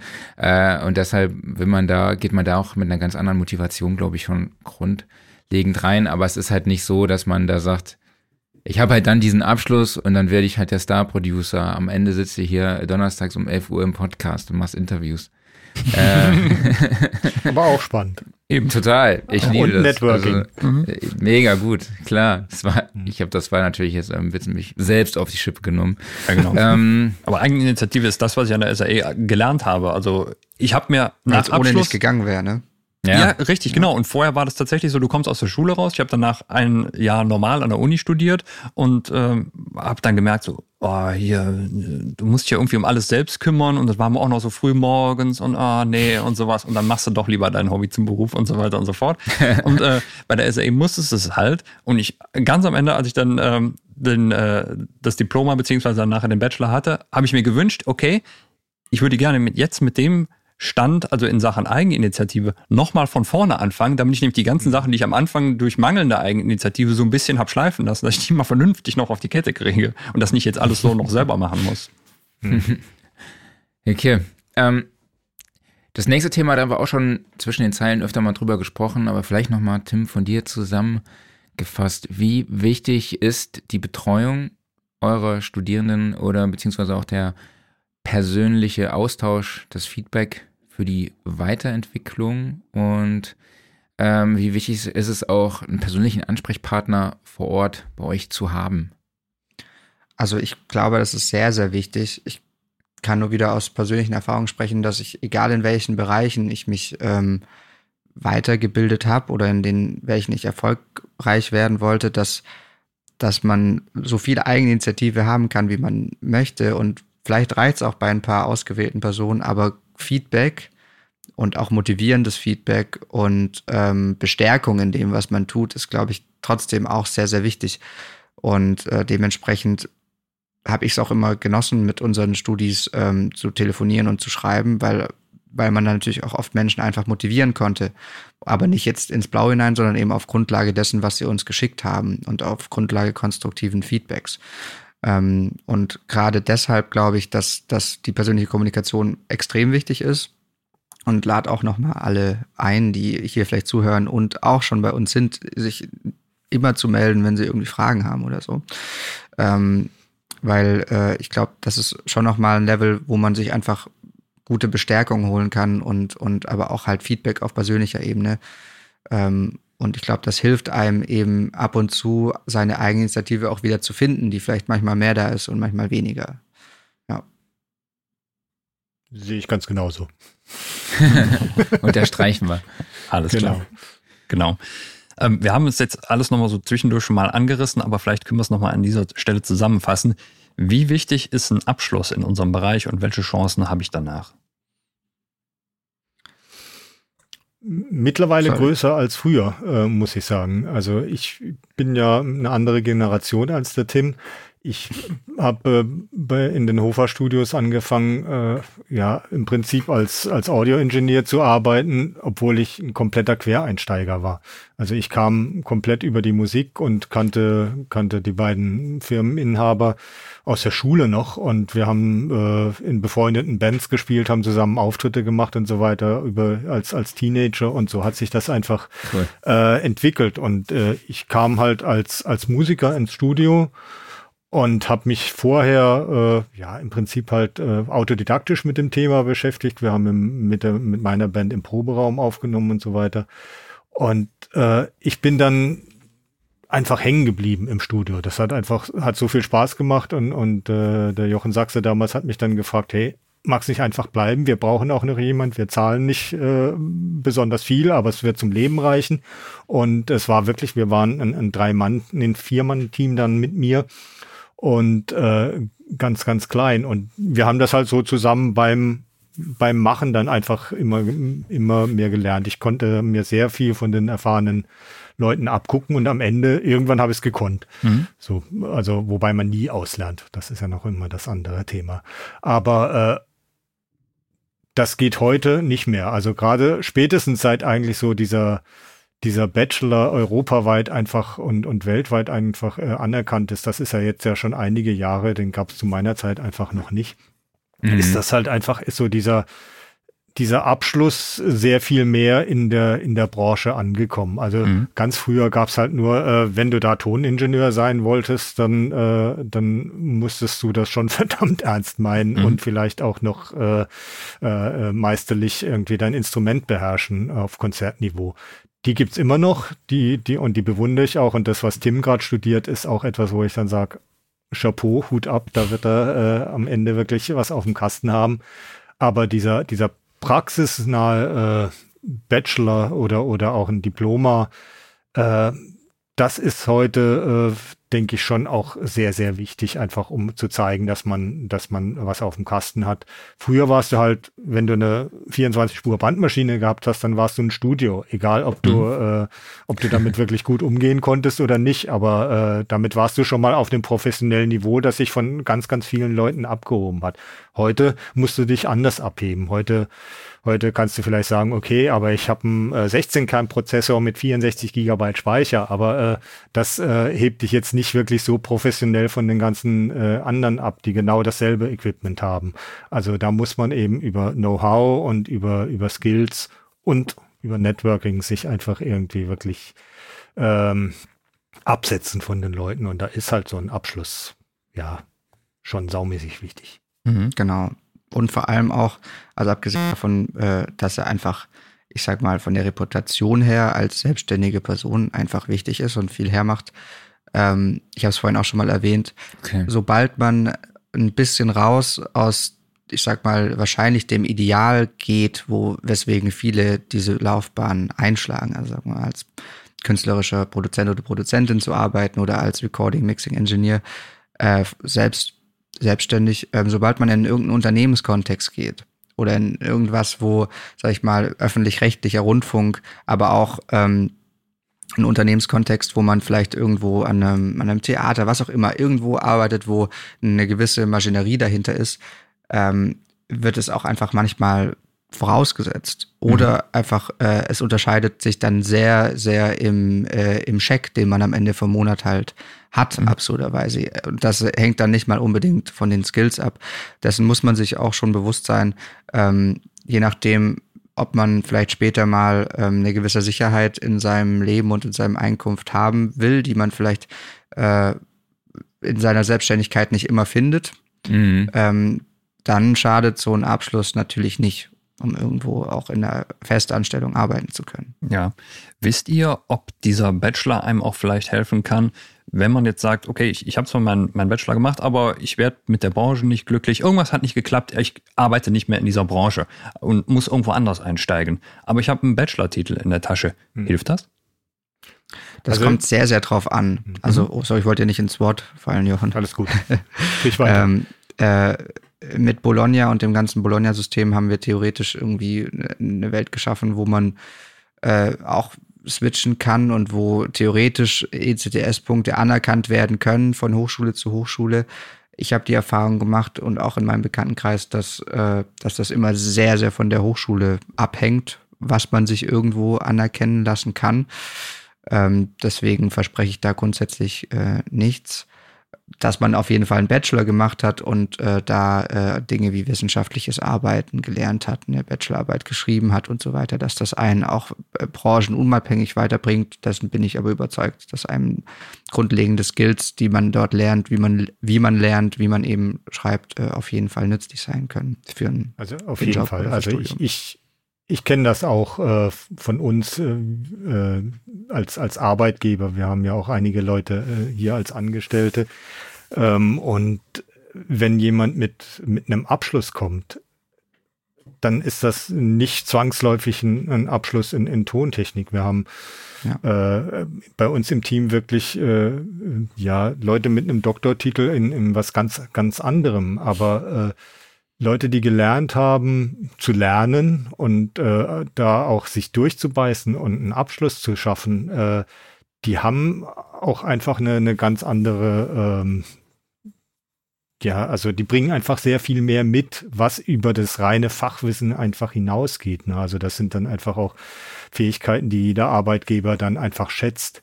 Und auch daher ist es natürlich dann immer äh, sinnvoll, äh, sowas zu haben. Ne? Also das mhm. äh, ähm, ja, bringt, bringt in vielerlei Hinsicht sehr, sehr viel. Okay, vielleicht können wir zum Schluss noch über Kosten sprechen, wo in einer Welt, in der es ja so viel Know-how auch kostenlos gibt, äh, kostenlos zur Verfügung gestellt wird. Inwieweit würdet ihr sagen, steht ihr dazu in Konkurrenz und wie nehmt ihr die Bereitschaft wahr, für so eine Ausbildung auch wirklich Geld auszugeben. Weil es impliziert ja auch eine hohe Qualität und ich meine, eure Preise sind ja auch absolut gerechtfertigt. Das sage ich jetzt nicht, äh, weil ihr gerade hier zu Gast seid, aber weil ich finde das ja, äh, wenn man das sich die Preise anguckt, das ist ja wirklich eigentlich äh, ja nicht viel. Nein, es ist einfach mal. Also ich, ich glaube, dass, dass man schon bereit sein muss, dieses Geld zu investieren. Also das äh, ist jetzt, ähm, je nachdem, welche Zahlungsmodelle man wählt und so weiter, äh, kann das irgendwie halt variieren.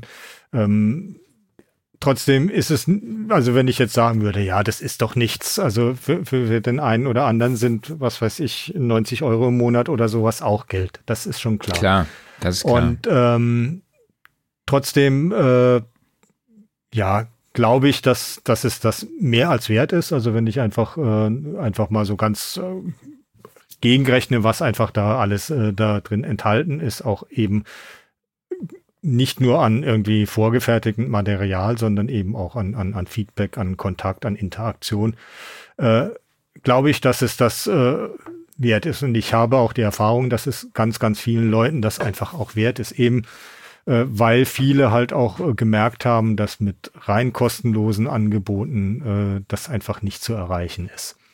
Und von daher glaube ich, äh, ja, es ist ein bisschen wie wenn man irgendwann sagt, okay, äh, ähm, ich, ich versuche zwar irgendwie seit fünf Jahren äh, jetzt dreimal die Woche joggen zu gehen, aber ich krieg's nicht hin. Jetzt habe ich halt doch irgendwie meinen meinen festen Termin im Fitnesscenter mit einem mit einem Coach oder was auch immer. Also äh, es ist auch ein bisschen eine Sache der äh, äh, der Wertigkeit, die ich einem, einem bestimmten äh, Ding in meinem Leben zu, äh, zuspreche. Ja. Und wenn ich dafür zahle, dann ist mir das einfach äh, auch, auch ein Beweis, dass es mir was wert ist. Natürlich, wie gesagt, muss ich auch dafür was tun. Aber der Punkt, dass ich dafür was zahle, macht vielleicht die Motivation auch noch mal ein bisschen größer als nur der reine Spaß. Ja, das glaube ich auch. Hm. Okay, ähm, dann sind wir auch schon am Ende des Themas angelangt. Auch jetzt an dieser Stelle haben wir wieder einiges vorweggenommen. Aber vielleicht, ich, ich brauche immer noch so einen kleinen Teaser für unsere Reels auf Instagram und TikTok. Äh, deshalb werde ich Jochen jetzt mal groß machen. Jochen, du hast es, ich hätte es jetzt eigentlich schon machen sollen bei der letzten Frage. Äh, aber vielleicht kannst du jetzt nochmal zum Schluss sagen, warum ist es empfehlenswert, einen Abschluss im Bereich Musikproduktion zu machen und dafür auch wirklich Geld auszugeben? Ja, ja, eigentlich ganz einfach, weil es, egal was man am Ende damit machen will, es einfach eines der geilsten Sachen ist, die man mit seinem Leben anfangen kann. Ohne Scheiß. Also ich komme selber zur Tontechnik äh, über die Musik und Musik zu machen, aufzunehmen, zu mischen, zu mastern und sich damit zu beschäftigen, mhm. ist eigentlich so viel sinnvoller als manch anderen Quatsch, mit dem ich meine Zeit verplempern kann. Und ich mache es jetzt seit vielen, vielen Jahren, mittlerweile Jahrzehnten und es macht immer noch genauso viel Spaß wie am Anfang. Und das ist auch etwas, das glaube ich, da gibt es nicht viele Felder, in denen man das machen kann. Und wie gesagt, der Grund, warum ein Abschluss äh, ähm, einfach viel wert ist, da haben wir ja schon eben einiges gesagt, sei es persönliche Bestätigung, sei es äh, Anerkennung bei der Arbeit oder eben auch äh, ein Start in, in eine Karriere in genau dem Feld. Das ist schon einfach äh, sehr, sehr viel wert. Aber letztendlich ist äh, die große Motivation, finde ich schon, äh, dass Musik so ein sinnvoller und äh, ähm, ja, toller Zeitvertreib ist, auch wenn man es nicht beruflich macht, dass das einfach verdammt viel wert ist. Und äh, das ist ja schon auch etwas, Leute suchen ja mittlerweile so sehr nach äh, sinnhafter Arbeit. Das ist ja vielen Arbeitnehmern auch sehr, sehr wichtig. Äh, und klar muss man dann vielleicht in so einem Traumjob vielleicht ein bisschen mehr äh, äh, dafür investieren an Eigeninitiative, aber es ist es halt, äh, das ist es schon auch wert, meiner Meinung nach, weil es eben so sinnhaft ist. Cool, danke dir. Aber jetzt hast du echt auch noch ein Thema angetriggert, das will ich jetzt nicht hier diskutieren. Aber diese sinnhaftes, dieses sinnhafte Arbeiten, ich würde nicht sagen, dass meine Arbeit nicht sinnhaft ist, aber es ist halt was anderes, in unserer Branche zu arbeiten, als ich gehe jetzt morgens irgendwie zu einer Versicherung oder so. Also ohne ja. das jetzt irgendwie despektierlich, despektierlich zu meinen. Vielleicht machen wir da mal eine Gesprächsrunde, Klausi. Das wäre gut. Bin dabei. Coole Sache. Okay, dann würde ich sagen, wir können das Thema abschließen mhm. und mein Kollege hier macht jetzt weiter mit zwei unserer Kategorien. Jawohl. Wir fangen an mit unseren beliebten Typfragen. Ich stelle euch zwei Antwortmöglichkeiten zur Auswahl und ihr müsst euch für eine von beiden entscheiden. Ihr könnt gerne individuell antworten, wie ihr möchtet. Ihr müsst es nicht groß erläutern. Ich hau einfach mal raus. Mac oder PC? PC. Mac. Seit einer Woche. Oh. oh. Und wie war es bisher? Hast du, gut, gut. Hast du investiert in die neuen oder ja. die ganz neuen? Krass. Nee, die davor. Die, die davor. davor, okay. Ich bin cool. sogar fast froh, dass ich 400 Euro gespart habe. ja, das stimmt. 1176 oder LA2A? LA2A. Ja. Mhm. Analog oder digital? Digital. Also meistens. Ja. Am liebsten beides, aber digital. Dann natürlich die alles entscheidende Frage, die dir am Hofer College mit Abschluss perfekt beantwortet wird. Kommt der EQ vor oder hinter den Kompressor? Meistens Kommt drauf an. vor, aber, es Aber davor. an. 44,1 Kilohertz oder 48 Kilohertz? 44,1. Meistens, außer für Video. Mhm. Oder wenn ich äh, 96 arbeiten soll. Mhm. U47 oder U87? U47. Vinyl oder CD? Was war das nochmal? also ich bin tatsächlich noch ein CD-Käufer, äh, Mhm. einfach äh, weil ich äh, gerne Bands und Künstler unterstütze und äh, das nicht streamen möchte, sondern mir die Dinger, die ich gerne höre, kaufe und sie dann digitalisiere. Ich kann auch die, äh, die Faszination für Vinyl verstehen, aber ich habe keinen Plattenspieler mehr. Bei mir ist es dann Okay. tatsächlich eher Vinyl. Mhm. Ich war lustigerweise gestern Abend im Mediamarkt und habe gesehen, dass die tatsächlich noch ganz normale CD-Player verkaufen. Also wirklich so die, die HiFi-Dinger, nicht nur die, Hm. die kleinen Kisten. So, Ja, zwei, drei stehen noch verstaubt in der Ecke rum. Letzte Frage, Wein oder Whisky? Wein. Ja. Whisky ist auch gut, aber man kann sich nicht immer das Hochprozentige. Äh, Wein ist fine, but whiskey is quicker. ja, sehr gut. Super, danke euch. Ach, da können wir direkt weitermachen, sicher, ne? Stimmt, der Ja, Kollege hat ja schon direkt- angekündigt, direkt zwei Kategorien hintereinander. Das geht hier Schlag auf Schlag. Und zwar, wir haben eine Spotify-Playlist, die wir jede Woche mit neuen Songs befüllen.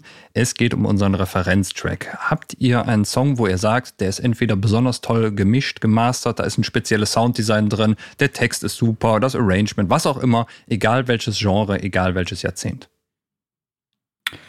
Ähm, mein Referenzsong zum Einhören auf irgendeinem System oder so ist meistens Gaslighting Abbey von Steely Dan.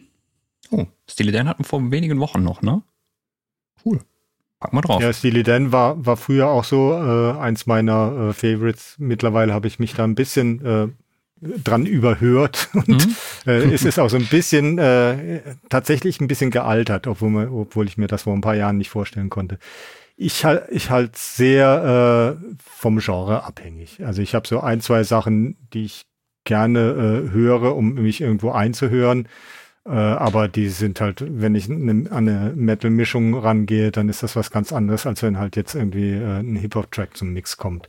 Aber äh, ich halte es schon für sehr sinnvoll, wenn jemand einen Referenzmix hat, den er so gut kennt, dass er überall einschätzen kann, bin ich gerade irgendwie zu hell, zu dunkel, zu direkt, zu laut, zu leise oder so irgendwas. Und da habe ich so ein, zwei Songs. Also äh, unter anderem einen von John Mayer, äh, sehr akustisch und sehr, äh, ja, ähm, organisch. Das ist für mich so die, die Referenz, was organischen Sound angeht. Und äh, wenn es um produzierten Sound angeht, dann eher andere Sachen. Ja. Hast du zu dem John Mayer äh, Song noch einen Titel? Ähm, äh, Born and Raised. Alles klar, packen wir Das drauf. ist Super. Der was auch. gleichnamigen Album. Was auch ganz toll ist, um das Low End immer zu. Also ich höre ganz oft in die ganze Random Access Memory Platte von Daft Punk Mhm. rein. Auf irgendwelchen Upper-Systemen. Da sind so viele Songs drauf, die sehr unterschiedlich sind. Aber wenn man da alle gut kennt, dann kann man im Prinzip eine Dreiviertelstunde hören und dann kennt man die Abhöre äh, ziemlich gut. Bei Sehr mir ist cool. es zumindest so. Alles klar. Marc, was hast du dabei? Ähm, ich habe nicht wirklich einen Referenztrack dabei, aber ich möchte auf die neue Single der Band Blood Hype hinweisen, On and On. Äh, Sänger ist nämlich Elmar Weiland, mein saarländischer Kollege, der auch schon hier im Podcast zu Gast war. Also die Single On and On, es kam gerade raus, das Album Modern Eyes erscheint am 17. Februar. Ich konnte auch schon reinhören. Das Witzige ist, dass mir so eine Promo-Agentur halt eben den Soundcloud-Link schon vorher geschickt hat. Und er es mir noch nicht mal vorher geschickt hat, aber egal. Äh, da muss ich das mich mit ihm noch ausdiskutieren. Ähm, es ist so eine Mischung aus The Killers, Lionel Richie, also es ist irgendwie ein starker 80s-Vibe drin und dann setzen auch wirklich äh, Funk, mega geil, funkige Gitarren ein. Es gibt Saxophon-Solis, also es ist echt wirklich poppig, aber auch punkig. Also es ist wirklich eine echt Alles geile Nummer. Kann man sich mal anhören. Wirklich, richtig geile Nummer. Sehr, sehr cool. Klaus, was hast du dabei? Du hast was dabei, was mich ein bisschen an meinen äh, Lieblingsverein erinnert. Aber schieß los. Alles klar, das müssen wir gleich erklären. Ich habe dabei Schwarz zu Blau von Peter Fox. Ich habe mit Erschrecken festgestellt, dass von, vom Album Stadtaffe noch nicht ein Track in unserer Playlist drin ist. dann Und wird's Zeit. Ja, das wird wirklich Zeit. Ein wahnsinnig geil produziertes Album und ich finde gerade diesen Song so speziell, weil das ist irgendwie so, so ein Misch, so eine geile Mischung halt aus, aus diesen, ja, ich, ich nenne es jetzt mal einfach leichten Dancehall-Vibes und gleichzeitig so eine sehr düstere und stellenweise schon fast cineastische Atmosphäre. Also du sagst, da hast in den Strophen eigentlich nur Gesang, Drums, Bass und so leichte Synth-Einwürfe im Hintergrund. Und im Refrain ist es dann halt wirklich schon so, so kinomäßig mit Bläsern macht's auf und dann halt noch dieser sehr intime, beobachtende Text dazu, wie er halt so aus so einer Clubnacht dann durchs nächtliche Berlin geht. Wahnsinnssong. Ja.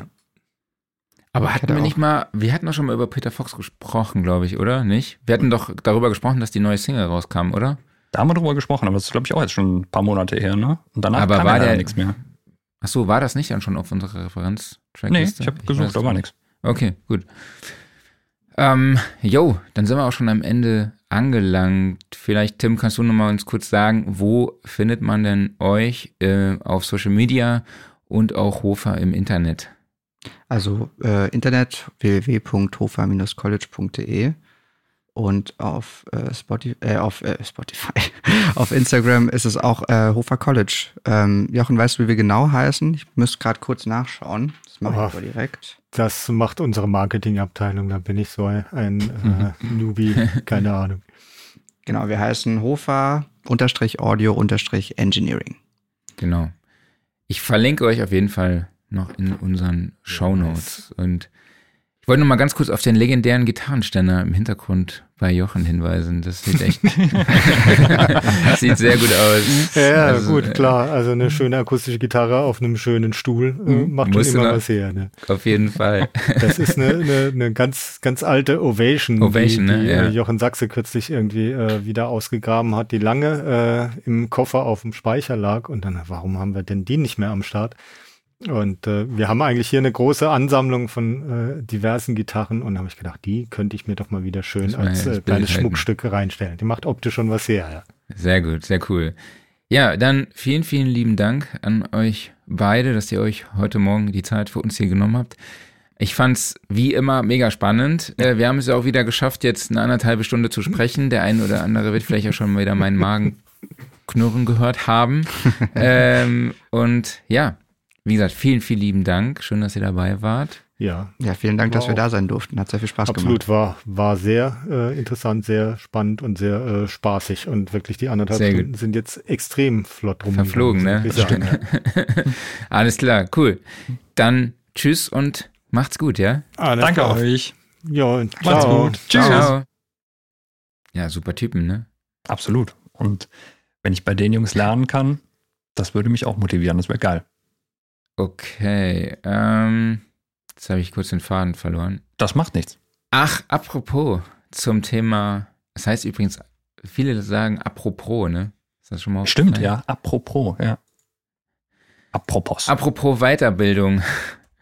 Ich wollte noch mal kurz auf unseren Recording-Workshop mit Warren Ewart hinweisen im High-End-Studio Lee Music in Südfrankreich, nämlich in Limoux. Der Workshop findet vom 30.04. bis 6 fünften statt.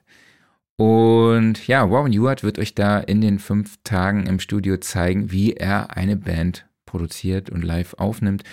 Ich glaube, viele von euch kennen wahrscheinlich seine Videotutorials und ich finde es jetzt eben echt mal spannend, ihn dann auch mal zu sehen, ja. wenn er live in so einem Studio ist und dann auch seine Tipps und Tricks da mhm. auspackt, weil man weiß ja, solche Videotutorials sind ja hoffentlich das eine oder andere Mal auch, also bei uns jetzt nicht, aber redaktionell vorbereitet. Ja, entweder so das. unsere Podcasts. Ja, genau. Oder wenn es halt nicht klappt, dann mach's halt nochmal. Wenn ja, es ein Livestream ist. Genau. Und ich bin gespannt, wie ihr da mit den Musikern kommuniziert und ihr könnt als Teilnehmer natürlich dann noch live dabei sein, das erleben und ihr seid auch nicht nur Teilnehmer, sondern ihr könnt auch wirklich als Assistent daran mitwirken und das alles eben auf einem traumhaften Anwesen, auf einem ehemaligen Weingut. Es gibt eine Orangerie, es gibt eine alte Scheune. Es, äh, die Location ist wirklich sehr, sehr schön eingerichtet, also auch Übernachtungsmöglichkeiten. Eben ist alles inklusive, also fünf Übernachtungen, ähm, all-inclusive Verpflegung und das alles zum Preis von 3.490 Euro brutto. Ähm, ich weiß, es hört sich, es, ist, es klingt nach einer hohen Summe, aber ich meine, was würde ein Aufenthalt dort kosten mit sechs Übernachtungen ohne Workshop? Ne? Da seid ihr auch schon mal ganz gut bei irgendwie 1,5, würde ich jetzt mal so behaupten, mit All-Inclusive. Und dann kriegt ihr hier noch einen Workshop mit Woven Ewart mit dazu. Es gibt sogar einen Pool, ihr könnt am Pool liegen, Ja, und euch den ganzen Tag über Audiokram unterhalten, Genau, zusammen. das Thema Networking hatten wir gerade in den letzten ein, zwei Wochen da auch nochmal, da Ja. sind wir darauf eingegangen. Ja, total. Ne? Also und da jetzt mit Moses Schneider und der Band Tigermilch ist halt auch ein, eine, ein Song entstanden. Mhm. Ne? Also eine Platte entstanden, da kam vor kurzem die Single raus. Also es ist jetzt auch nicht so, als wäre das Geschau, wie sag mal, zur Schau gestellt, sondern Mhm. ist halt wirklich eine reale Produktion. Ne? Also Ja. ihr seid ja jetzt nicht bei was dabei, was dann nachher auch keine Verwendung mehr habt, hat, sondern es ist wirklich eine Produktion einer Band. Weitere Infos dazu findet ihr auf unserer Website unter soundrecording.de slash studio live sessions und den Link gibt's natürlich auch in den Show Notes. Jawohl. Kommen wir zum Aufreger der Woche. Hast du was?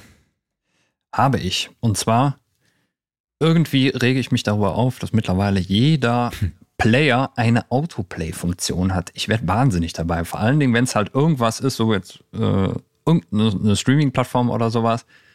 Und du hast halt vergessen, die HiFi-Anlage runterzudrehen. Und dann machst du Mhm. einfach, keine Ahnung, Netflix auf oder sowas. Und dann ballert das dich weg, ne? Alter Schwede.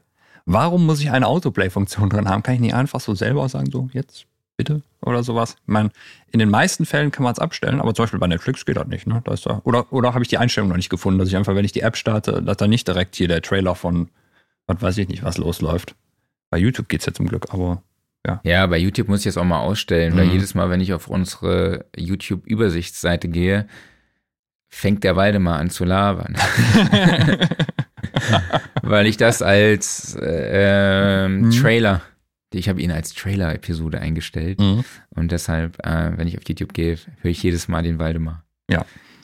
Ja, also deshalb gerade halt, äh, wenn da irgendwie eine, äh, eine potente Anlage dran hängt oder du gerade Kopfhörer auf hast und sowas und es bläst dich komplett weg, dann meh. Nee, nee, nee, nee. Ja, mein e äh, Ego-Shooter. Mein Aufreger der Woche ist, dass GoldenEye 007 für die Twitch kommt. Also ich glaube, der Ego-Shooter ausgefühlt Mitte der 90er, ich weiß gar nicht mehr, wa- wahrscheinlich, ähm, ich glaube von 97 oder so, ich weiß gar nicht, aber später. Äh, Ja, gefühlt also, ist es äh, auf jeden Fall Mitte der 90er. Ich weiß es 98, grad nicht. 99, irgendwie sowas im Dreh rum kam Ja, raus, ja. auf Mhm. jeden Fall, der Ego-Shooter hat meiner Meinung nach wirklich dieses Genre auch extrem geprägt. Ne? Ja. Also ich weiß nicht, wie wir das auf dem Nintendo 64 gezockt haben. Ne? Zu Mhm. viert auf einem irgendwie gefühlt 15, 16 Zoll Fernseher. Jeder hatte oben so Mhm. 5 mal 5 Zentimeter Bild. Wenn das mit vier Spielern, also im Multiplayer, dass es überhaupt Multiplayer möglich war. Das war wirklich legendär. Ja. Legendäres Spiel, kommt für die Twitch. Bin ich gespannt, wie sie es umgesetzt haben. Ja, die heißt übrigens Switch, nicht Twitch. Twitch ist die, die Ach ja, ich bin schon wieder bei der das macht aber nichts. Aber ich kann dir nur beipflichten, ein Kumpel von mir damals hatte das und wir saßen irgendwie mit zehn Leuten davor und dann immer durchgewechselt. Äh, dann hier im, äh, wie hieß der Modus mit der, äh, mit der Golden Gun, wo du dann halt äh, einen mit einem Schuss killst, den gab's immer noch. Äh, ich weiß nicht mehr genau, jedenfalls. Das war ein riesen Gaudi. Und es hat natürlich wirklich Ego-Shooter auf der Konsole revolutioniert, war bis dahin nicht so wirklich angekommen, kam dann später, hat sich dann wirklich durchgesetzt, aber das Multiplayer-mäßig, dass das N64 da nicht komplett zusammengebrochen ist. Ich meine, ich glaube, so im Nachhinein, wenn man es betrachtet, sah es damals in der Vorstellung deutlich schöner aus, als es in Wirklichkeit aussieht. Vor allen Ja, Dingen ist es eine es ziemliche immer so Ruckelorgie. Mhm. Aber Total. es hat einfach total Bock gemacht. Ja, definitiv. Workflow der Woche. Hast du was? Ähm, passt sogar witzigerweise zum Thema heute, nämlich äh, das war, äh, habe ich in einem äh, Tutorial gelernt von dem Kollegen Dash Glitch. Jeder, der so ein bisschen auf Psytrance Mhm. oder allgemein äh, Synth-Frickeleien steht, der sollte sich seinen Kanal mal unbedingt angucken. Äh, sehr, sehr sach interessante Sachen dabei. Und zwar ging es diese Woche darum, halt, wie man einen Standard Psytrance-Bass baut. Und vor allen Dingen um die Problematik, wenn du die, ähm, du hast ja deinen, deinen ganz normalen äh, Kick auf jeder Viertel und Psytrance Bass ist dann äh, Sechzehntel auf den restlichen drei Sechzehnteln, die halt hinter der Kick sitzen. Also das Kick und dann die nächsten drei Sechzehntel sind drei Bässe. Das Problem ist natürlich, die Kick, die schwingt auch noch in diese anderen Sechzehntel mit rein. So, und jetzt kann man natürlich dann so die Standardmethode machen, zum Beispiel ähm, du machst ein Ducking, also durch eine Sidechain-Kompression, dann wird der erste Bass so ein bisschen weggeduckt oder sowas. Aber er hatte dann eine total interessante Methode. Und zwar hat er automatisiert bei diesem ersten Bass den Grundton rausgenommen. Das heißt, du hattest den eigentlichen Bass-Sound, also den kompletten Anschlag und Ton, nur halt diese tiefste Frequenz, der Grundton, die war bei dem ersten nicht drin. Und dadurch hast du halt den Kick-Anteil, also den Bassanteil der Kick, die kann auch sauber rüberschwingen in diese zweite Sechzehntel und trotzdem hört sich das so an, als ob halt dieser Bass auf der zweiten Sechzehntel schon komplett normal spielt. Völlig geiler Ansatz. Richtig cool. Und ähm, das ist nicht in jedem Synthesizer so möglich, also den Grundton automatisiert rauszunehmen. Aber im Notfall macht man es einfach so, dass man denselben Sound halt auf zwei Spuren kreiert und entweder EQt man den einfach ganz simpel, klar, da muss man dann natürlich dann mit Tonhöhen rumwandern oder sowas, oder man setzt einen, ähm, einen High-Pass an, womit man so mal die untersten Frequenzen wegfiltert und dann mit, mit äh, Key-Follow dann sorgt, dass der Filter halt mitwandert. Gibt es verschiedenste Ansätze, die man durchprobieren kann, aber er hat es halt im Beispiel an Vital gezeigt und es ist völlig faszinierend. Richtig cool. Cool. Äh, mein Workflow der Woche habe ich noch gar nicht ausprobiert. Ich habe nämlich ein UA Satellite geschossen. Ach geil, das sind die, die Erweiterungskarten über Thunderbolt, oder? Thunderbolt? Genau, ja, dass ich mehr DSP-Power habe, beziehungsweise halt auch die DSP-Power mitnehmen kann unterwegs und dann auch unterwegs mit den UA-Plugins arbeiten kann, die jetzt wahrscheinlich noch nicht in Spark sind, mhm. ja. Ähm, viele liebe Grüße an Daniel. Mhm. Äh, Daniel Graumann war auch schon bei uns zu Gast. Ja. Äh, viele liebe Grüße. Wie viel äh, Rechenpower haben die Dinger? Also wie viele DSPs sind da drin? Gute Frage. Habe ich jetzt auch, also eigentlich ist es jetzt peinlich, dass ich das nicht weiß. ich glaube Quad.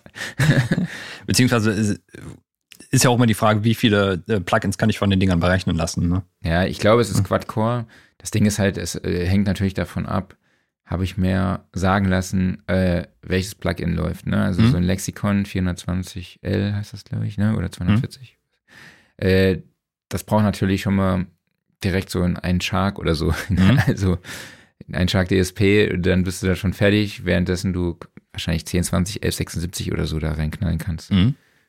Genau, bin ich gespannt, werde ich jetzt mal nutzen, freue ich mich jetzt, bin am Wochenende unterwegs, ähm, werde ich dann im Einsatz haben. Ja, sehr cool, muss man auf jeden Fall berichten. Ich bin mir mal total gespannt, ob es doch nochmal irgendwann eine weitere Plattform von denen geben wird. Also nachdem sie jetzt immer mehr auf Native wandern, ob es nochmal so eine UAD3-Plattform gibt mit noch besseren DSPs und sowas. Ja, ich bin auch gespannt, was da in Zukunft kommen wird. Ne? Dadurch, dass jetzt auch diese vier Mikrofone da rausgekommen sind, die ja auch nativ arbeiten, mhm. bin ich da echt äh, gespannt. Ja. Werden wir sehen. Ja, Offline-Modus. Genau. So, ich habe den Film Her geguckt.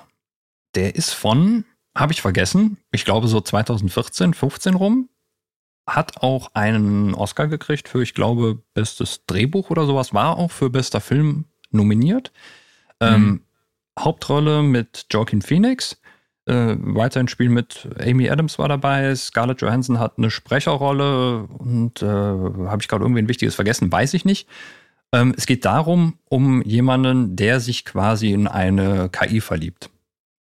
Eigentlich ein relativ aktuelles Thema gerade, obwohl der Film jetzt schon halt sieben Jahre alt ist. Ich meine, wir hatten das Thema ja auch mal. Es gab ja von, von Spielberg gab es mal den Film AI, habe ich leider noch nicht gesehen. Und noch so ein, zwei Sachen. Der ist halt jetzt sehr so auf, ich sag mal, auf dieses Liebesthema und ich muss sagen, ah, der hatte coole Ansätze. Also Joaquin Phoenix sowieso, super Schauspieler, kann man sich immer angucken. Ähm, ich persönlich fand ihn nett, aber jetzt auch nicht herausragend. Ich fand, da gab es so ein paar Aspekte drin, die sind mir zu kurz gekommen. Ein paar Sachen gingen mir zu schnell und irgendwann ist er auch auf einmal zu Ende, der Film. Also, ob ich dem jetzt irgendwie einen Oscar oder sowas für gegeben hätte oder ihn nominiert hätte, weiß ich nicht so richtig. Aber es ist jetzt auch keine Zeitverschwendung, sich den mal anzugucken. Okay. Eigentlich habe ich jetzt Last of Us erwartet von dir an dieser Stelle. Ich habe Last of Us noch nicht gezockt, deshalb will ich mir die Serie nicht angucken. Also ist ja gerade so das Thema. Ja, ne? ja, ich hätte da voll Bock drauf, aber ich will erst die Spiele spielen und dann gucke ich mir die Serie an. Okay. Ich habe gerade keinen Offline-Modus, äh, weil ich habe ja nicht Zeit für Offline. Hörte man gerade im Hintergrund? Mhm. Ich glaube, den Grund dafür hörte man gerade im Hintergrund. Mhm. Ähm, aber was ich mir als Offline-Modus vorgestellt habe, äh, vorgenommen habe, so mhm. wollte ich sagen, ist äh, jetzt endlich mal im Westen nichts Neues zu gucken, vor allem weil er jetzt auch, glaube ich, in zehn Kategorien für einen Oscar nominiert wurde, unter anderem auch für den besten Film sogar, mhm. bester Ton, äh, bestes Sounddesign, glaube ich, sogar auch. Also Ach, ist auf jeden Fall, und äh, beste Motion Effects oder so, die wurden sogar in Wuppertal gemacht. Also mhm. bin ich echt gespannt, muss ich mir unbedingt mal reinziehen. Ja. Und mein Offline-Modus findet heute Abend statt. Ich gehört Basketball spielen. Ach, geil. Ja, so zufällig. So richtig in der Halle? Ja, so richtig in der Halle hat sich zufällig, ich habe noch nie vorher Basketball gespielt, zwei Wochen, vor zwei Wochen hat sich das irgendwie ergeben, mhm. so eine Männer-WhatsApp-Gruppe und dann, hey, lass doch mal Basketball spielen gehen. Ich dachte, ach komm, so ein bisschen Socializing mal mhm. zu Hause rauskommen. Dann gehen wir jetzt heute Abend schön Basketball spielen, morgen wieder Muskelkarte des Todes. Sehr cool. Und genau, das sind jetzt so meine Offline-Modi, würde ich mal sagen. Jo, was hast Sollen wir weitermachen mit dem Gear Corner, weil ich habe Hunger. Ja, können wir auch machen, ist klar. Das kriegen wir, glaube ich, auch einigermaßen schnell durch, weil ähm, es ist nicht so wirklich viel, viel Spektakuläres gewesen. Äh, das erste zumindest ist, äh, das Gerät ist spektakulär, aber es ist nichts Spektakuläres passiert. Und zwar hat der klassische SPL Transient Designer hat einen neuen Anstrich bekommen. Ansonsten ist er gleich. Also er, äh, sie haben ihn einfach optisch geupdatet und ich glaube, äh, die Schalter beziehungsweise Potis wurden abgedatet auf aktuellsten Stand. Von der Funktionalität her ist er aber komplett gleich geblieben.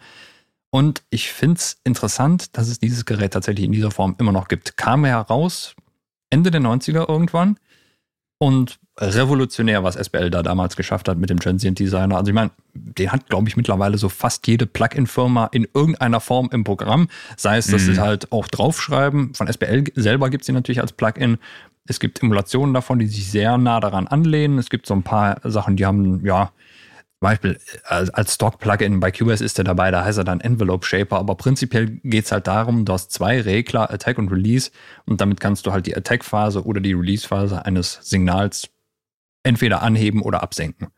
Und das funktioniert natürlich fantastisch auf Drums, aber auch sonst generell auf allem, was irgendwie so ein bisschen perkussiv zumindest ist. Und äh, ja, einfach ein, ein tolles Tool. Und den gibt es halt bis heute einfach so zu kaufen. Und ja, ich, ich kann mir vorstellen, wahrscheinlich gerade im Live-Bereich einfach immer noch für Racks super gut. Das wäre jetzt so, glaube ich, der Hauptanwendungspunkt, wo ich mir vorstellen könnte, wo die Dinger noch eingesetzt werden. Was meinst du? Ist so ein Preis? Ich glaube, ist knapp über 1000 Euro. Ähm, 1149 sehe genau, ich gerade Straßenpreis. Für die Vierer-Version, also vier Mono-Channels beziehungsweise halt zwei verlinkte Stereo-Channels. Cool. Die kleine Version weiß ich gar nicht mehr. Es gab ja auch noch eine kleine Version.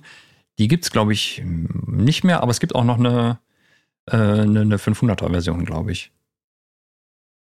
Da bin ich mir aber jetzt gerade nicht mehr ganz sicher, ob sie die noch. Ich denke mal, die werden sie noch im Programm haben und was die kostet. Was hast du noch im Programm? Heute? Ja. Es gibt ein 3.0er Update von Valhalla Vintage Verb. Hast du Valhalla Vintage Verb? Ja.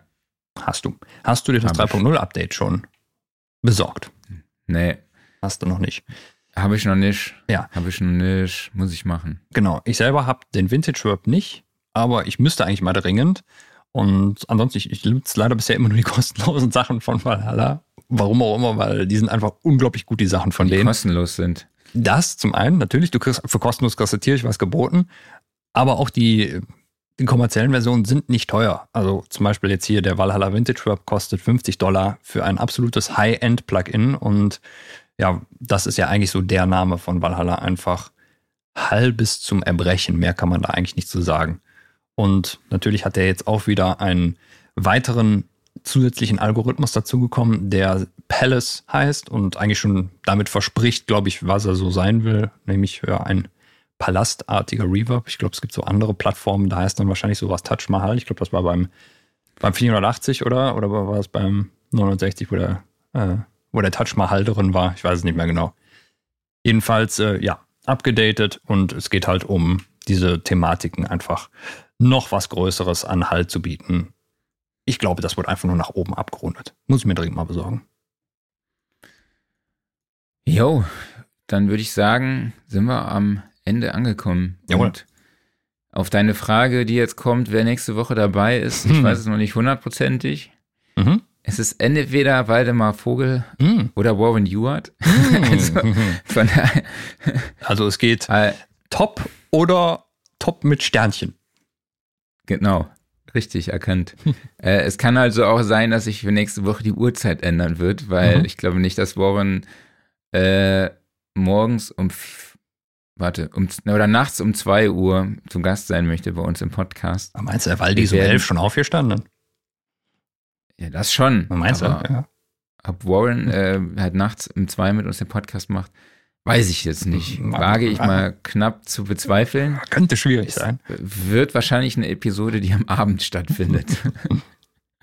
Aber das, das sehen wir noch. Ihr Das sehen wir. werdet die, wir werden das auf jeden Fall äh, nächste Woche, Dienstag, spätestens Mittwoch ankündigen und dann, äh, jo, ich glaube, Waldemar weiß noch gar nicht, dass sein Termin vielleicht verschoben wird. Von daher muss ich auch gucken, ob man seinen Termin vielleicht dann auf die Woche drauf verschiebt und so. Das sind alles so Themen, mit denen ich mich hier noch so rumschlage. Ja, das kannst du dann gleich ihr nach dem. Essen machen. Ne? Da, wenn du schön Genau. gegessen hast, dann rufst du den Waldi mal an, dann sagst du dem mal Bescheid. Äh, dann muss ich erstmal meine Testberichte schreiben. Testberichte Die- schreiben, mhm. Ja, die Hintergrundbeschallung beruhigen, genau. Das auch. alles, was man so macht. Genau.